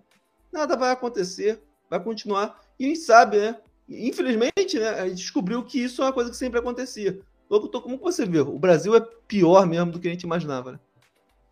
É, o contraponto da questão às vezes questionar um pouco os atos da polícia soa para as pessoas que assim defendem com unhas e dentes a instituição polícia militar forma, né, como se fosse uma pessoa que fosse totalmente, sei lá, é, literalmente esquerdista ou coisa assim. Não, a gente tem que mensurar assim a, a é, até que ponto né, a autoridade está tá sendo bem executada para a defesa da população, entendeu? Você não pode fazer isso é, baseando em, em, alguns indícios e tal, você tem que ter claras provas ali que o cara está fazendo algum tipo de, de besteira, ou está fazendo, ou está com má intenção ali, dependendo do que ele estiver portando. Agora, para chegar ao nível de, de, de ser descabido e colocar numa cama, eu não sei. Será que você fazer esse tipo de coisa? E se fosse com você, né? Poderia ser qualquer pessoa aqui, talvez. Não sei. Não, mas é, se o cara é, é quisesse. Questão, é aquela questão dos direitos humanos, né, cara? As pessoas é. esqueceram que existe direitos humanos. As pessoas advogaram abertamente no Brasil, cara. Direito humano é coisa de comunista. Porra, não, direito humano é coisa de humano, né? É direito humano. Não, o cara que ele não recebeu uma sentença não pode ser sentenciado ainda mais a morte. Um cidadão de bem, um trabalhador, por mais que esteja cometendo uma inflação de trânsito, é, né? a, pode... gente, a, gente, é, a gente coloca aqui o exemplo lá que já o pessoal tem comentado bastante, principalmente o pessoal da galera que, que circunda aqui. Pô, na hora que o cara é falsamente acusado de estupro, o cara faz ali o. E, e certa, e de forma certa, tá? Não estou falando como errado não, de, de, reclamar da questão de não é, foi falsamente acusado, já bota preso, já ferra o cara toda a vida e dane-se, não chega, não faz nem a mensura dos fatos. O cara reclama, por que, que na questão de, de algum de algum tipo de problema que o cara possa estar oferecendo ali, já tem que chegar lá e também tem que matar, entendeu? É complicado, cara. Não, cara, As é coisa, não, não olham esse perigo. O, o mandatário já usou várias vezes moto sem capacete. Ele nunca, nunca apareceu ninguém, né? Para dar um esculacho nele, né? Infelizmente, né? né? Não, é, ou seja, o Dão mandatário, por várias coisas, né? O mandatário, o mandatário pode andar sem capacete, mas se o preto pobre andar sem capacete, o cara vai lá, enfia a porrada e mata o tortura. Torturam, porra. Tortura. O cara fala a palavra tortura, o professor da Tacom fala a palavra tortura. É tortura, né? É isso que está sendo legitimado, é isso que está sendo justificado. É a tortura, né? Tortura, né? Um cidadão de bem, cara, né? Começa com um cidadão mal, né? É por isso, cara, que tem coisas que você não pode dar vazão. Os caras começam praticando mal com, com um malvado. Ah, mas um dia vai chegar em você, cara, né? Um dia vai... Por isso tem coisas que não podem ser habilitadas para o Estado fazer. Doutor é uma delas. O, Vitor, como é que você vê essa situação? Ué, cara, é, é assustador, muito assustador. Porque, ah, sei lá, cara, no meu tempo, a polícia, quando queria dar um sacode, seja lá, maluquinho, primário, ou até mesmo um, sujeito com transtorno mental, levava para um mato, levava para um matagal ali, para uma quebrada, e ali que fazia o show, né? Era um trem que eles faziam com um certo decor, com um certo pudor, né? Agora o né? cara. Te vergonha. Agora, porra, você faz aquilo ali no meio da galera, em praça pública, velho com aquela estética, eu, cara eu gritando, eu tô, tô respirando, tô, tô morrendo. O cara gritando, porra, né? E amigo, qual o grande problema, cara? Ele gritava, amigos, né? E, e, e dava para escutar, cara. Os caras torturando ele, falando assim: socorro, socorro. O trabalhador gritando socorro, eu não tô respirando, eu tô morrendo sufocado, né? Porra, tipo assim, é muito triste ver uma mãe ficar tinha a porra de uma algema ali, não? É. O policial não, sem algema. já estava amarrado, ele já estava amarrado. Porra, então já pronto, amarrado, já estava imobilizado, só colocar dentro do porta-mala é, fim de papo. Imagina isso, um cara que é cristão como eu, né? Escutar um cara morrendo gritando socorro, socorro, né, cara? E a única coisa que eu posso dizer pro, pro Genivaldo é o seguinte, cara, desculpa, a gente chegou tarde demais, entendeu? É, seus gritos, mas você foi escutado, tá? Você foi escutado, seus gritos de socorro não vão ficar, né, sem sem serem ouvidos, né? Infelizmente, né? E aí, amigo, já aconteceu um episódio aí, né? É, infelizmente, é, o Genivaldo é só mais um, né? Se... Isso aí porque não tem estudante de licitude. Mas se for aprovado o estudante de licitude, pro, pro policial Nossa. ter a certeza, o, o, o mandatário defende isso, né? O policial tem a certeza que pode matar, que não vai dar nada para ele, né? Sim, essa é a né? aí, o, é um aí o crescimento vegetativo do Brasil vai despencar. É, não, ou seja, é uma, é, uma, é um, a gente vive um ambiente é, de demoníaco, cara. Olha só o que a gente tá discutindo, cara. Brasil na merda, né? Brasil, eu fui ver uma lista de países com inflação, né? Brasil liderando. Tipo, isso é uma notícia ruim, cara, né? Ainda tem gente que fala que nós somos malucos. Cara, a gente tá falando da realidade aqui, cara. Entendeu? É, vocês que vivem na fantasia. Então aconteceu um episódio. Tem uma. Tem, peraí, só pra encerrar, tem uma metáfora muito boa que é o seguinte, cara. Que é o seguinte, quando a gente tá preso né? Pensa que você está, digamos, na vida carcerária, você está preso atrás das grades. Qual que é a única coisa que você vai pensar aqui noite? Em sair fora daquele lugar. Você vai pensar na liberdade. Você vai ficar, enquanto você estiver preso ali, enjaulado, você só vai pensar na liberdade. É isso que é o que acontece com o brasileiro, cara. Nós estamos presos numa política realmente hostil, realmente assassina e diabólica, entendeu? Então a gente, quando a gente fala, ah, vocês estão falando muito de política e tal, mas meu amigo, você parou para pensar o que que está vindo por aí? Que ah, existe uma possibilidade grande desse estilo é, de Brasil, esse ensaio pavoroso de Brasil pode ser consagrado, se perpetuar, se perpetuar. Porra, a gente tem que ficar falando disso mesmo, que eu quero ser livre, mano. Eu quero é. ter a, a, minha liberdade garantida. Eu, imagina se o Australopithecus for reeleito e, e, a polícia já podendo fazer tortura em praça pública. Eu, que sou um dissidente ávido e visado aqui no meu município.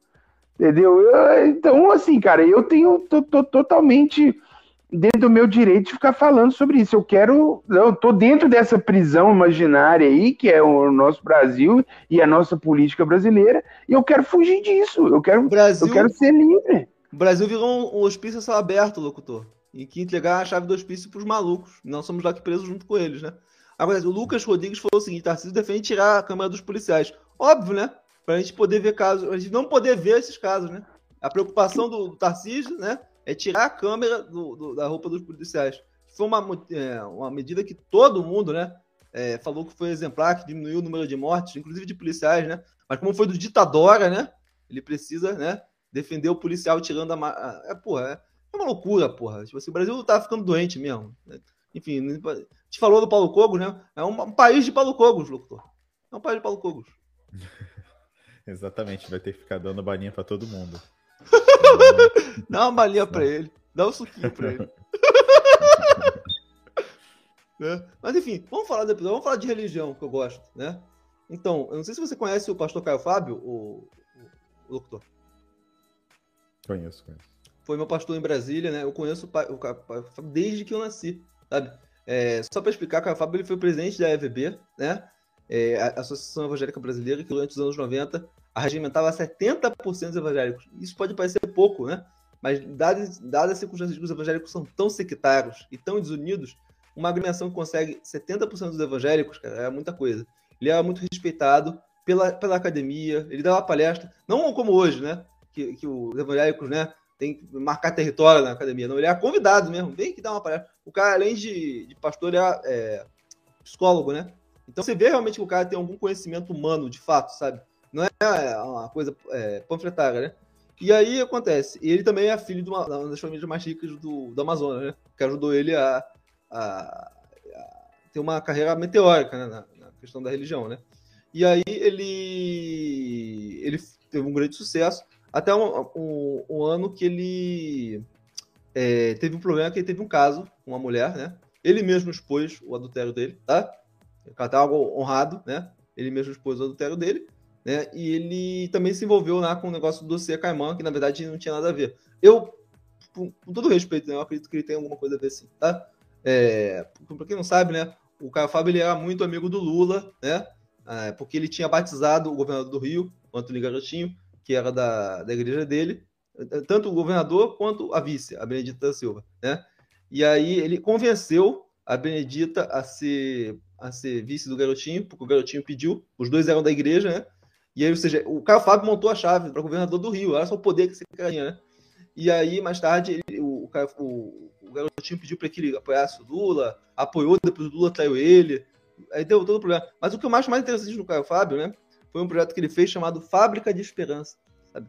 Que ele fez nos anos 90 aqui. Ele pegava o favelado, a Fábrica de Esperança, pegava o favelado, dava comida para o favelado, ensinava o favelado a ter uma profissão, depois entregava, tinha um parceiro com a empresa que ia contratar o favelado, né? Ou seja, fazia exatamente o processo que devia ser feito, né? Mostrando aqui, olha só, tem aqui um case de sucesso de, de, de inserção do pobre, né?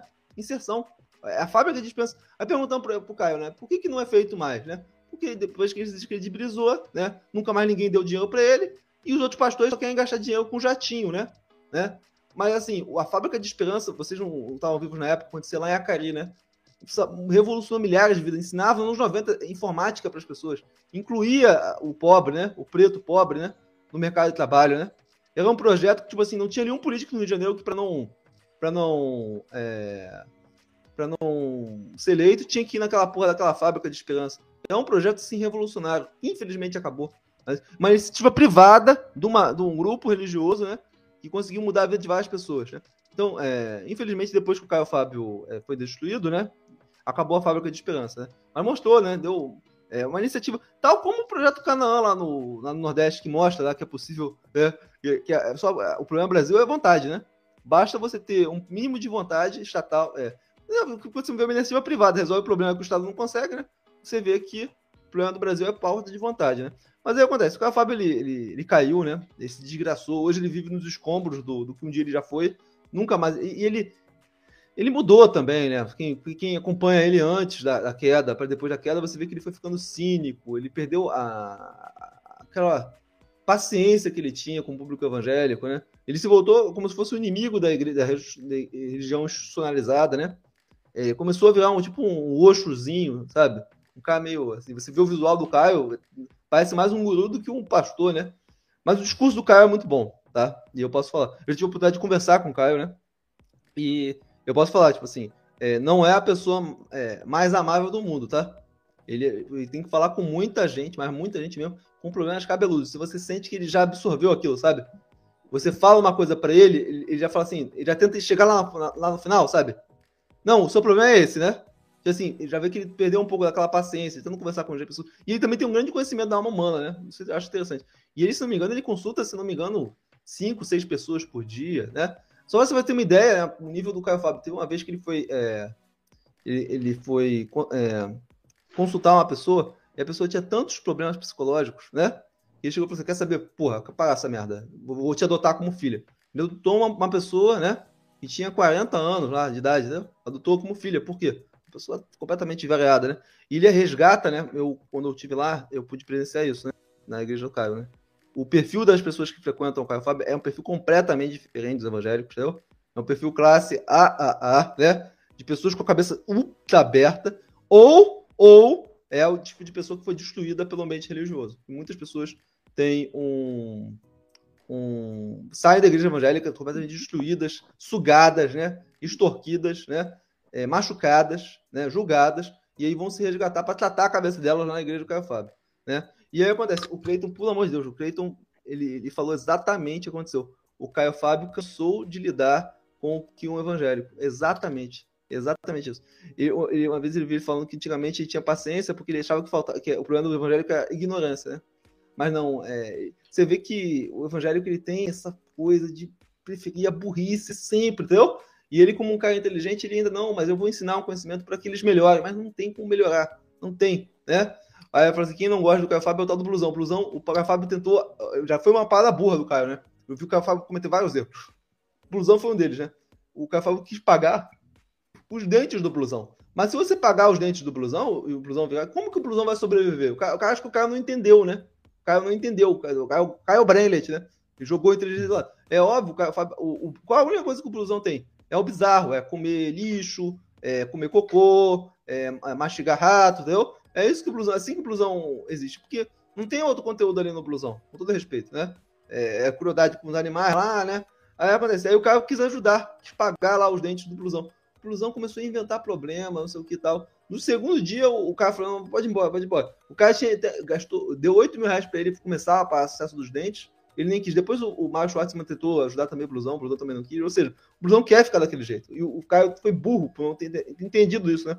Eu vi também o cara fazer várias merdas depois. Tem uma vez que o, o, o Caio foi lá falando que queria se matar pro Caio. O Caio foi lá e pegou um pedaço da carta e começou a dar risada lá, porque o cara fala do problema sexual dele, entendeu? Depois o Caio pediu perdão. Caio, tem uma coisa que o Caio faz que eu.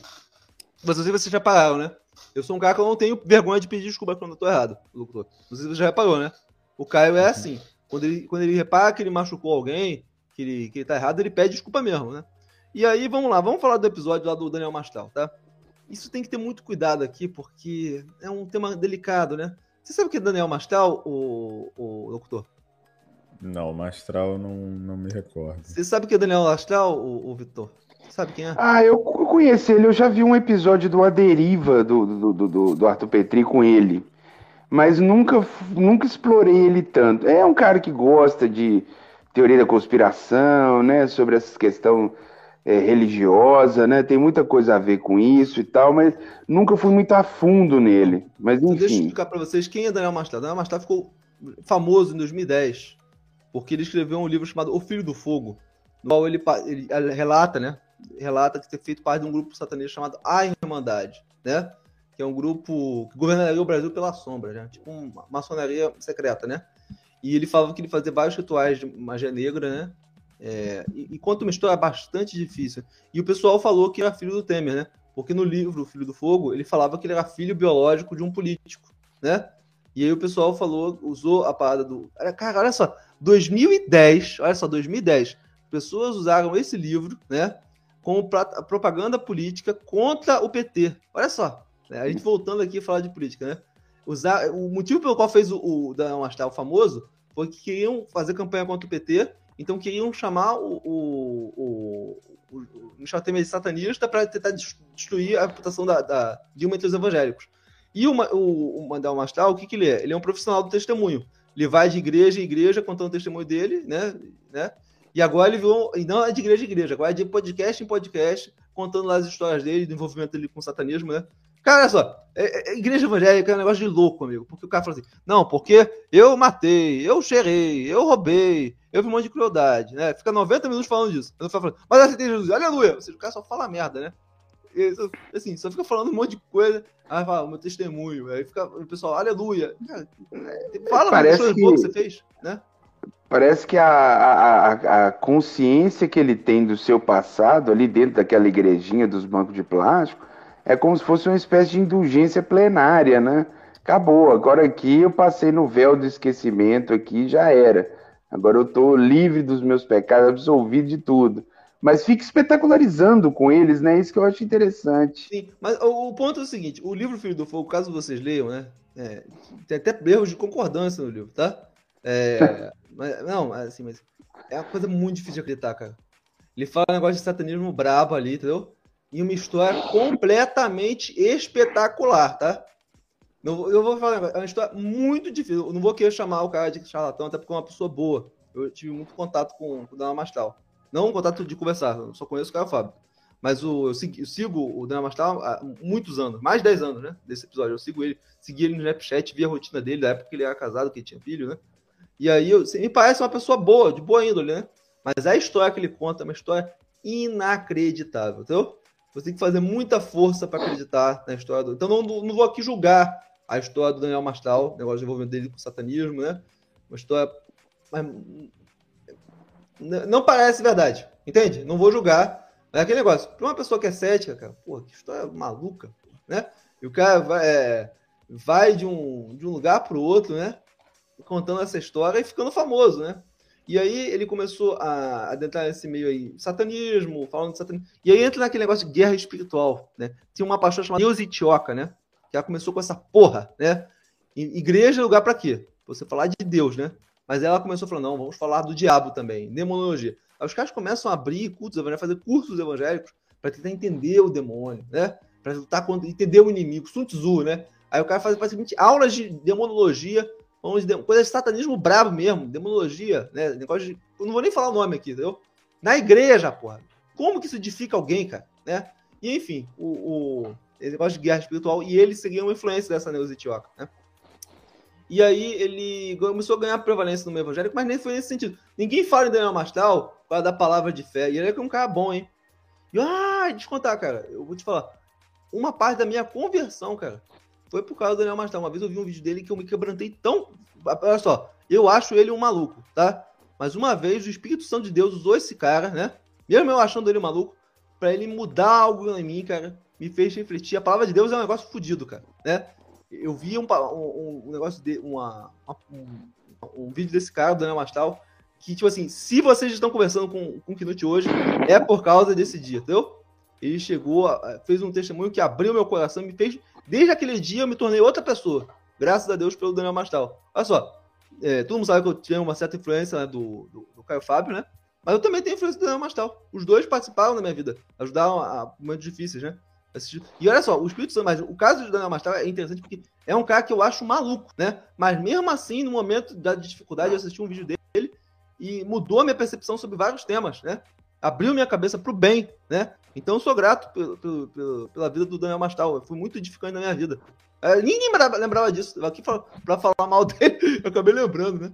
que uma vez eu tava vendo um vídeo dele e achei ele cara realmente cristão. Então, é, você vê como é um uma coisa maluca, é uma coisa complicada, Locutor? Ao mesmo tempo que eu acho a história dele uma maluquice, eu não posso negar que ele tem o, o que do evangelho, da bondade, né? Então, é, é, é meio complicado falar disso, né? Mas, enfim, o Daniel Mastal, ele começou a ganhar é, ênfase nesse meio evangélico por, por causa dessa questão do Filho do Fogo, desse livro. Depois fez uma trilogia de livros, agora já tá em vários livros só falando da, da época lá dele, do satanismo, né, lá da fanfic, né? Gospel dele, né? O pessoal adora. E aí, mas Deus vence no final. Aleluia, né? E aí acontece, o ele começou a ser convidado para esses podcasts, no qual ele fica falando lá de teoria da conspiração. Tem um, vejam os, os podcasts deles antigos, né? Para vocês verem as previsões que ele faz, para vocês verem se se cumpriu. E aí vocês pacificam o tema, entendeu? Mas vejam as coisas que ele falou lá atrás, né? Não, o governo anticristo, não sei o que, tal, né? E aí quando você vê as coisas mais antigas, você vê o track record da pessoa, né? E aí você. Tem uma vez um, um cara falou aqui, o locutor, um cara falou pra mim, que eu odeio você. Eu, eu, ele fala, eu odeio você, eu discordo de tudo que você fala, né? Mas eu só continuo te escutando porque você tem o hábito, realmente quando você fala algo acontece, né? Já reparou isso, locutor? Nós temos um track record bom, né? é, os acertos futebolísticos, os acertos Vai que no políticos. Jogo... É, funciona, né? Os poderes Não, na, no futebol não, mas na, na política realmente eu, eu sou a rei da W até hoje. Mas enfim, o, o, aconteceu o seguinte, né? Um determinado dia, eu estava vivendo nessa época, o Caio Fábio recebeu uma, uma carta de alguém que falou, estava lá falando assim, ah, que eu me envolvi com, com esse lance do Daniel Mastral e fez muito mal para mim. E aí começou, o cara começou a falar mal do. O cara fala mal do, dos outros, né? Aí começou a falar mal do Daniel Mastral, falando que o Daniel Mastral só falava de diabo, não sei o quê. E Daniel Mastral, num ato de grandeza, grandeza, e a gente tem que reconhecer a grandeza. O Caio Fábio falando mal dele, o, Caio, o, o Daniel Mastral fez um vídeo falou assim: é, é, pastor Reverendo Caio, eu acompanho você há anos, eu admiro você, não sei o que tal. Acho que houve um problema de comunicação, não sei o que tal. E aí o Caio Fábio, mesmo sabendo que o Caio é maluco, né? Ele viu ali uma pureza, entendeu? Eu entendi, eu entendo o Caio, entendeu?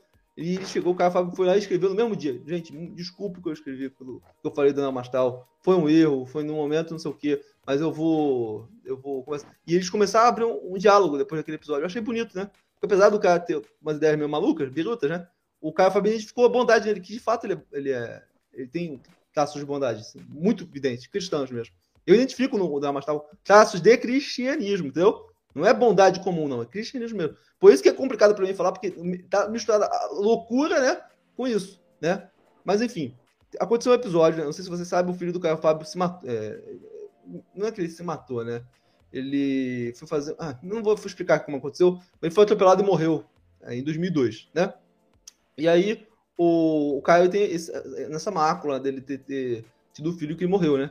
E aí o filho do, do Daniel Mastal veio a cometer um, um, suicídio de forma muito bizarra, né? Emulando no dia da Saturnália, que é um dia de ritual diabólico, né? Ou seja, o cara fala todo diabo, o filho dele faz uma série de signos como se estivesse sacrificando a própria vida, né? É, não vou nem falar como o cara morreu, foi uma forma trágica, coisa bizarra, né? É, enfim. E aí o Caio Fábio, ele vendo que o, filho do cara morreu, ele que tinha essa experiência do filho dele ter morrido, ele se aproximou do, do Daniel Mastal, ajudou o Daniel Mastal. O próprio Daniel Mastal fez um, um podcast do e falou assim: fui muito ajudado pelo Caio Fábio, né? E a hora que eu ligava para ele, ele me atendia, me ajudou a, a, passar por esse momento, né? E aí, o que acontece? E eles foram criando um, um vínculo, né? E aí, olha só, eu conheço o Caio, tá? É, o que, que eu acho que o Caio é, sentiu, só que ele não pode falar. E, olha só, acontece. Logo depois de que aconteceu a morte do filho, a, a mulher do Daniel Mastal também morreu. E aí o, o Caio falou que ia ter se, se matado com remédios, né? E é possível que a pessoa que perdeu um filho de forma trágica tome remédio, não pode, aí pertença e morra, né? Mas assim, o Caio Fábio falou coisas indevidas, né, em relação ao Daniel Mastal. E aí o o que, que o Caio deve ter identificado, principalmente depois da morte da mulher do cara, né? Cara, tem um problema na associação. Esse negócio de demônio, entendeu? Ficar mexendo com esse negócio de demônio, sai daí, cara. Você não viu a merda que tá dando? Ficar mexendo com esse negócio de demônio? E o Fábio é, falou assim, cara, para com essa porra. Só que ele não deve ter sido muito direto, porque é o ganha-pão do cara, né? É, é o ganha-pão dele, né? Então ele falou assim, não, por que você não faz um ano sabático, assim? Dá, dá uma parada. Você não tá vendo que seu filho já morreu com o um negócio, agora sua mulher morreu. O problema, se fosse o problema fosse individual, só teria morrido um, mas você vê que tem uma coisa pesada ali, entendeu? Fora que tem outras pessoas ali também reclamam ali desse ambiente, porque quando você começa a mexer no negócio de demônio, amigo, né? Não vem coisa boa. Não vem coisa boa. E aí o, o... aconteceu um episódio, né? Que engraçado, que eu vi o vídeo do, do Daniel Mastal primeiro, né? Então dá a entender realmente que o Caio o Fábio tá errado. E se vocês verem, vocês também vão, vão ter essa impressão. Eu só tenho a minha opinião porque eu conheço o Caio, né? Mas assim, o... perguntava pro Caio Fábio é, se ele era amigo do Daniel Mastal. Aí o, o Fábio super irritado falou assim: Não sou amigo do Daniel Mastal. Não sou amigo do Daniel Mastal. Assim, rompante, assim. E, tudo bem, a gente fez live aqui, eu ajudei ele, mas ele não cumpriu os meus conselhos. Então não sou amigo dele, né? E acabou. E o Daniel Mastal fez um vídeo em resposta ao Caio Fábio, né? É, falando, se defendendo do Caio, né? Se defendendo, né? E de forma bastante amorosa. De forma bastante amorosa, né? Mas ele fala assim que, ah, Caio, mas você é hipócrita, porque quando o seu filho morreu, você se afundou no trabalho, né? E eu também me afundei no trabalho. E, então você está criando uma coisa. Só que o problema é o seguinte: o que o Caio fazia não tinha nada a envolver com o demônio. Então, ok. O, o, o, o que o Caio identificou aqui, o meio no qual o, o, o Daniel Machado estava inserido, né? Era o meio tóxico, entende? Não é o fato de trabalhar ou não, e sim o meio dele. E aí, o, o, o que o cara aconteceu, o Fábio, ele sentiu um sentimento humano pelo, pelo Daniel, vontade de ajudar, só aquele negócio. Ele viu no final que o cara não estava disposto a mudar. Não estava disposto. Até porque o, Daniel recebe muito incentivo para continuar sendo aquilo que ele é. Continuar falando de teoria da conspiração, de demônio, de anticristo. É um negócio muito pesado. Né? E aí o, o Caio Fábio lá e entregou os pontos. E eu entendo, cara, eu entendo. E aí eu acho interessante, né, que o, nos comentários do vídeo do Caio Fábio, né, todo mundo fala assim, ah, Caio, eu amo você, mas não tem como ficar do seu lado. O, o Daniel Mastal é um cara usado. Você pode o público, o público do Fábio ficou do lado do, do, Daniel Mastal, né? Que é o cara que fala lá do, do Filho do Fogo, umas historinhas da carochinha, né? E, e, aí, cara, eu me lembro uma vez, eu tava vendo um, um vídeo do Caio Fábio, o Caio Fábio tá, tá ficando velho, né? Ele tá perdendo noção, sabe? Eu tava vendo, perguntavam pro Caio Fábio o que, que ele achava do Rodrigo Silva, né? Aí o Rodrigo Silva, ah, faz uma live com o Rodrigo Silva, ele é tão bonzinho. Eu falei assim, Rodrigo Silva? Não tem interesse nenhum nesse filho da puta, entendeu? Chegou assim, né? E aí o público, só que o Rodrigo Silva é amado, né? Porque o Rodrigo Silva é super educado, super, é, defende a fé, né? E aí eu lembrei, cara, uma vez eu tava vendo um vídeo de um, de um pesquisador, um PHD foda aqui do Brasil, né? Em arqueologia, e, e aí ele tava falando assim, não citou o Rodrigo Silva nominalmente, né? Aí ele falou assim, é, que geralmente sempre chega um aluno, uma, uma aluna, né? De forma muito educadinha e fala assim, professor, doutor, você já, eu já viu esse vídeo aqui do, do arqueólogo e tal? Aí ele vê, vê que é o Rodrigo Silva. O que, que o senhor acha? Aí o cara que fala que ele fica constrangido, né? Porque se ele falar mal, vai parecer que é questão de ego, né? Mas, tipo assim, as, as teses que o Rodrigo Silva defende, né? Já foram superadas há muito tempo. E o cara continua disseminando, porque ele é um cara que é o lobista da religião, né? Mas, por exemplo, vou dar um exemplo, né? A arqueologia já carece de fontes do fato, de, por exemplo, que o povo israelense construiu as pirâmides do Egito. Não tem nenhuma fonte, não tem nenhum, nenhum artefato arqueológico é, que mostra que, que o, o, houve lá 40 anos de, de processão no Sinai. Não tem nenhum arqueo, artefato arqueológico que defende isso. Ou o principal, né?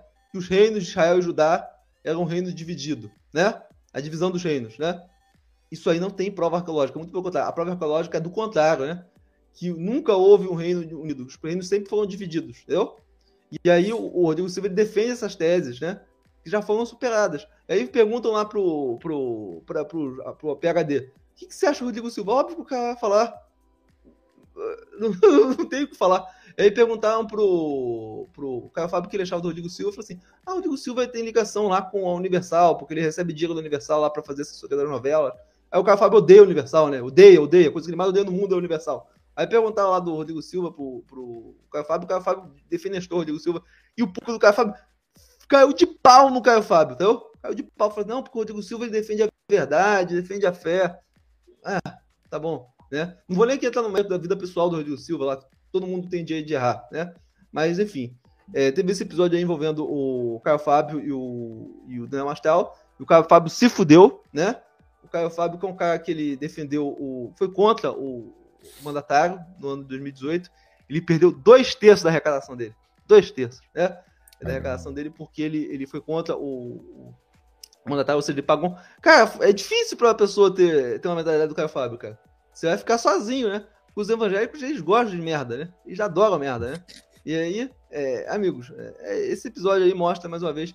Se eu fosse o Caio Fábio. Episódio como esse mostra que o Caio Fábio, o máximo longe que ele, que ele tiver do, desse ambiente evangélico, o mais longe que ele vai ter da decepção, do constrangimento. É um público que não, não tem curiosidade, entendeu? Um público realmente que. É melhor deixar pra lá, sabe? É por isso que eu, eu vejo muitas. O próprio Caio Fábio já falou. Ele vê muitas pessoas entrando na igreja católica. Eu chega e fala assim, porra, a melhor coisa que você fez, cara. Né? O importante é ter um ambiente sadio. Não, eu tô falando sério. Sério. Eu vejo as pessoas agora saindo da igreja evangélica, um ambiente tudo biruta, teoria da conspiração, e paranoia, não sei o quê. Vá para um ambiente sadio, onde as pessoas saibam o seu nome, saibam o dia do seu aniversário, dê um abraço em você, né? Isso para mim vale muito mais do que essa teologia de ficar gritando, pulando e falando que todo mundo é demônio, não sei o quê, só quem tá certo é que acredita em você. Esse sectarismo aí, que é muito presente no meio evangélico, que faz com que pessoas com, com, com a mentalidade do cara Fábio sejam vomitadas nesse meio, né? Ou você fica, ou você vai ser muito decepcionado com a ignorância das pessoas. Né? É por isso que hoje eu pensaria duas vezes antes de voltar para uma igreja evangélica. Eu sei muito bem qual tipo de igreja que eu iria, né? Mas para uma igreja comum eu não vou de jeito nenhum. Locutor, o que você acha disso? É, eu, é, um, é uma história assim que realmente é, é interessante a gente ver que Uh, infelizmente, né, cara, quando você entra num determinado meio e dependendo da, da situação, né, porque passa por vários filtros, né, não necessariamente só da questão da, da ordenação, mas é, passa também até pelo local, né, da, da, comunidade que você faz parte. E isso meio que, que faz diferença também na vida da pessoa, né? Por exemplo, se a pessoa faz parte de uma determinada igreja onde tem pessoas que, que gostam de ver mais é, coisas assim espalhafatosas, coisas assim que não, não criam realmente uma, um sentido para a vida delas, uma lição moral de vida delas, lições dessas que, que para nós como cristãos, é, cristãos é, é fundamental, entendeu? Para a gente levar e tentar passar o testemunho para as demais pessoas e, e eventualmente né, passar para conversão para outras pessoas que também é um, é um, é um legado que a gente procura deixar para os seguintes, né? Uh, e, e, vendo essa situação de, de ter pessoas que, embora tenham retirado pessoas como o próprio Caio Fábio, né, a gente vê que, que infelizmente o, o trabalho é mais árduo do que a gente imagina. É infrutífero, né? né? Por isso que a pessoa fica sem paciência, cara. Você vai lá, é. planta, planta, planta, planta, que você colhe. Ignorância, ignorância, ignorância, ignorância. O próprio público do Caio, né? É tudo ignorante, tudo acredita em teoria da conspiração pra caralho, entendeu? Aí você vê, cara, não tá dando certo o que eu tô fazendo. Dá um sentido de decepção, de desgosto, entendeu? Desgosto. É. Saber que você pode falar com você pensa, não pode falar, porque o público não vai entender, porque são muito limitados. E, cara, outro dia eu fui mostrar uma palavra. Isso há muitos anos atrás, eu fui mostrar pra minha mãe uma, uma palestra do Fábio. Minha mãe falou assim: não entendi nada, né? E, ou seja, é um segmento, tipo assim, de classe média mesmo, o Fábio, né? Não deixa pra lá, se eu fosse pra ele eu desistia, eu desistia, sabe? Não deu certo, não deu certo. A igreja católica, a igreja evangélica, um dia já teve o Caio Fábio como número um, hoje tem Silas Malafaia, o defensor lá do mandatário. Enfim, é, é, cada um tem o que merece, né, o, o Vitão? Cada um tem o que merece. Sim. É, e, olha, boa parte desses problemas aí que vão emergindo dentro do meio protestante, eu avalio isso como algo que é quase que, porra, é inevitável, Knut, porque a partir do momento que abre-se o precedente de que você pode interpretar, que você pode conspirar contra aquela interpretação vigente daquela congregação, ou seja, o que o Martinho Lutero fez com a, a igreja, que até então ela tinha uma certa unidade, né? Tudo isso passa a ser um objeto depois de, de exemplo, né? Pra... Não, eu que sei aqui o que, que é a verdadeira palavra, eu vou montar as minhas teses. Tudo começou com o Martinho. O Martinho veio com as teses dele, aí partiu, e aí depois partiu mais. Hoje, igreja, hoje em dia a igreja evangélica tem mais de 30 mil vertentes, mais de 30. Pois é, então, ou seja, quando a coisa ela não tem uma autoridade fixa, alguma coisa, não, aqui é doutor da fé, aqui são as pessoas que carregam ali o, a mensagem, é, entendeu? É, tipo, não, e, e, por não ter isso dentro do meio evangélico, esses, esses chabu aí vão acontecer, vão acontecer eventualmente, entendeu? Não, mas, Os mas, ânimos mas, sempre estarão exaltados. Mas, ô Vitor, você falou lá do pastor da Canção Nova que tinha negócio de ET, né? O cara foi chipado da igreja, igreja católica. Na igreja pois é. evangélica, é. esse cara ia ganhar projeção. Igual esse é mais um Daniel Mastal da vida. Ele ia montar a igrejinha dele. É, ele, ia, fazer podcast, ele ia fazer discussão por pod, tudo pelo podcast, igual o Daniel Mastal. Toda semana. Hoje todo podcast e tal. Né? Vai, abre lá a página dele, todo dia tá no podcast aí. Né? É, Só regimentando a galera, pegando em, ela pelos em, algoritmos. Mas em relação lá ao, ao conteúdo do Caio Fábio, você acha ele um, um, falso profeta? Defende o evangelho? Como é que você acha? Como você vê o Caio Fábio? Pô, bicho, eu, olha, quando me falaram do Caio Fábio a primeira vez, foi uma amiga da minha sala, que ela era uma botinha. Não, não, não é nada sobre a botinha, mas olha pra você ver como é que o Caio Fábio ele consegue ir até com gente que supostamente teria problemas com o evangelho por causa da opção sexual. Então, olha pra você ver, eu achei ele já interessante, porque ele tinha apreço de uma menina que era da minha faculdade, que ela era botinha e tal. Aí eu dei ouvidos para ele e vi. Aí até depois eu cheguei num, num debate dele com o Olavo de Carvalho, de, mediado pelo Danilo Gentili. Não, não, não foi debate. Não, não, não foi debate, foi 2014. É, não foi, pois é, não foi um tavam, debate. Os dois estavam contra o PT na época, né?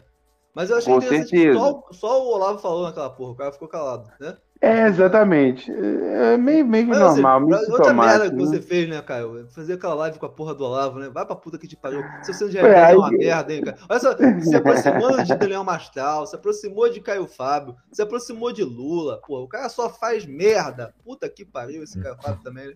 Cara, Ele é meio cara, bicho solto, né? Bicho É. solto. E aí ele vai, quer ir, vai para um nicho, vai para o outro, fica pulando Não, de nicho. a última nicho, agora ele tá se aproximando do Cabo da Ciolo. Cara, essa foi a última. Ah, desisto, porra. Porra, não, aí é demais, Ah, vai né? se fuder, porra. Não, mas o cara é bonzinho, eu senti bondade nele. Porra, você não viu o Daniel Mastral, cara? De novo isso?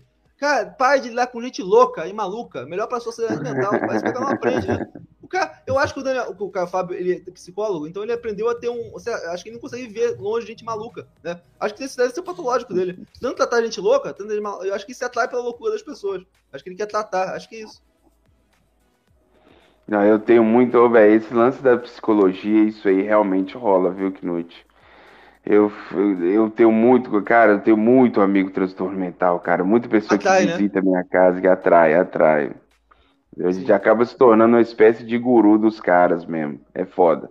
Sim. Mas é, muito, eles têm, né, embora, apesar do transtorno, tem muita humanidade, tem muita benevolência, tem amizade, tem tudo, né? O problema é que talvez eles vão fazer um juízo meio zoado da realidade, mas a- a- são pessoas que, que vale a pena o convívio, né?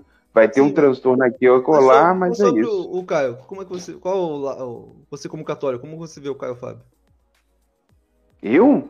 É. Ah, cara, eu vejo ele como, igual você falou aí, ele é um cara que tá, digamos que espiritualmente confuso, tá aí pulando de galho em galho e tentando, parece que buscar o seu lugar ao sol, mas parece que tá difícil, né? Tá difícil, porque o lugar ao sol mesmo, né, dentro da minha, da minha visão espiritual é a Santa Igreja Católica, né? É por isso que vai estar sempre tendo problemas aí quando ele estiver aí fazendo a sua. Volte pra a sua- casa, Caio Fábio. Volte pra casa. É, cara. volte pra casa, volte pra casa. E você, locutor? Você já ouviu falar do Caio Fábio? Olha, cara, muito pouco assim, porque eu vi, eu, eu ouvia, né, que algumas participações que ele, que ele fazia, né, em, às vezes no, lá no Danilo Gentili, ora em algum, eu acho que eu lembro também ali no Jô, se eu não me engano, mas, assim, acompanhar de perto ele, assim, eu não, não cheguei a acompanhar direito, né, mas o pouco que eu escuto dele tem, tem a ver com isso aí que o Vitor falou, né? Infelizmente, por ter sido muito difícil para ele manter assim o diálogo com as pessoas que ele um dia já tinha feito uma, uma certa. Ele era visto como algo. Referência. É, uma referência, né? Ele hoje, é, infelizmente, está míngua de, de questões assim, de, das suas visões mais dentro da religião, de, de agregar, e, e isso, infelizmente, é um, é um preço que ele quis pagar, né? Por, por tudo que ele, ele Cara, acabou fazendo. né? Eu acho que, tipo assim, ele, ele, ele foi vomitado da igreja evangélica, né? E, e óbvio que a igreja evangélica era muito melhor quando tinha o Caio Fábio como referência do que com o Silão Malafaia, isso é indubitável. Mas eu acho que talvez o lugar do, do Caio Fábio seja esse mesmo, né? O papel de dissidente. Porque o público não quer o discurso do Caio Fábio. Não quer. Ah, é- assim, o evangelho que o Caio Fábio defende, do amor, do perdão, do carinho, não sei o quê, acho que não não faz sentido aí para um público que defende teologia da, prosperidade, confissão positiva. Ou se você fosse pegar um, um, um- fui pegar um, um vídeo do Caio Fábio, dos anos 80 ainda, dos anos 80, lá finalzinho dos anos 80, e já batia o pé contra a confissão positiva, contra a teologia da prosperidade, entendeu? E você vê que os discursos que ele combatia na época se tornaram dominantes, né? Ele perdeu. Ele perdeu. A igreja evangélica viu exatamente aquilo que ele combatia nos anos 80. Então, para mim, ele ficou para trás, né? Deus abençoe, o cara foi importantíssimo para minha visão do evangelho, né? Mas eu acho que a, a tendência é esse cara se desconectar cada vez mais da, da opinião do público, o evangélico vai ficar cada vez mais radicalizado, e ele, como um cara moderado, vai ficar cada vez mais para trás. É isso aí, amigos, né? Aí acontece, só se envolveu em dossiê para tentar derrubar. É, cara, assim. Aí o cara falou assim que ele se envolveu em dossiê Caimã. Ele foi inocentado disso aí, né? Ele foi inocentado, mas de fato ele se envolveu sim, né? Tinha um dossiê na eleição de 98 contra o FHC de contas né, de Ilhas Caimã, onde teria ido dinheiro, fruto das privatizações, né? E aí ele tentou é, intermediar a compra desse dossiê. Tinha até dinheiro do Muammar Gaddafi no meio, né? Aí no final ele foi inocentado tal, mas enfim. Isso foi uma história muito mal explicada ali em 98. Mas enfim, ele caiu, né? E não devia ter caído, e hoje ele vive nos escombros daquilo que ele um dia era, né? Mas Deus abençoe o senhor Carlos Fábio, foi muito importante pra minha vida. Então é isso amigos. Muito obrigado. Deus abençoe todos vocês. Inscreva-se no canal Psicoeducação, que está com 970 inscritos. Né? 1970 inscritos? Porra! Não, 970 inscritos. 970 inscritos. Sim. Então é isso aí, amigos. Arriu.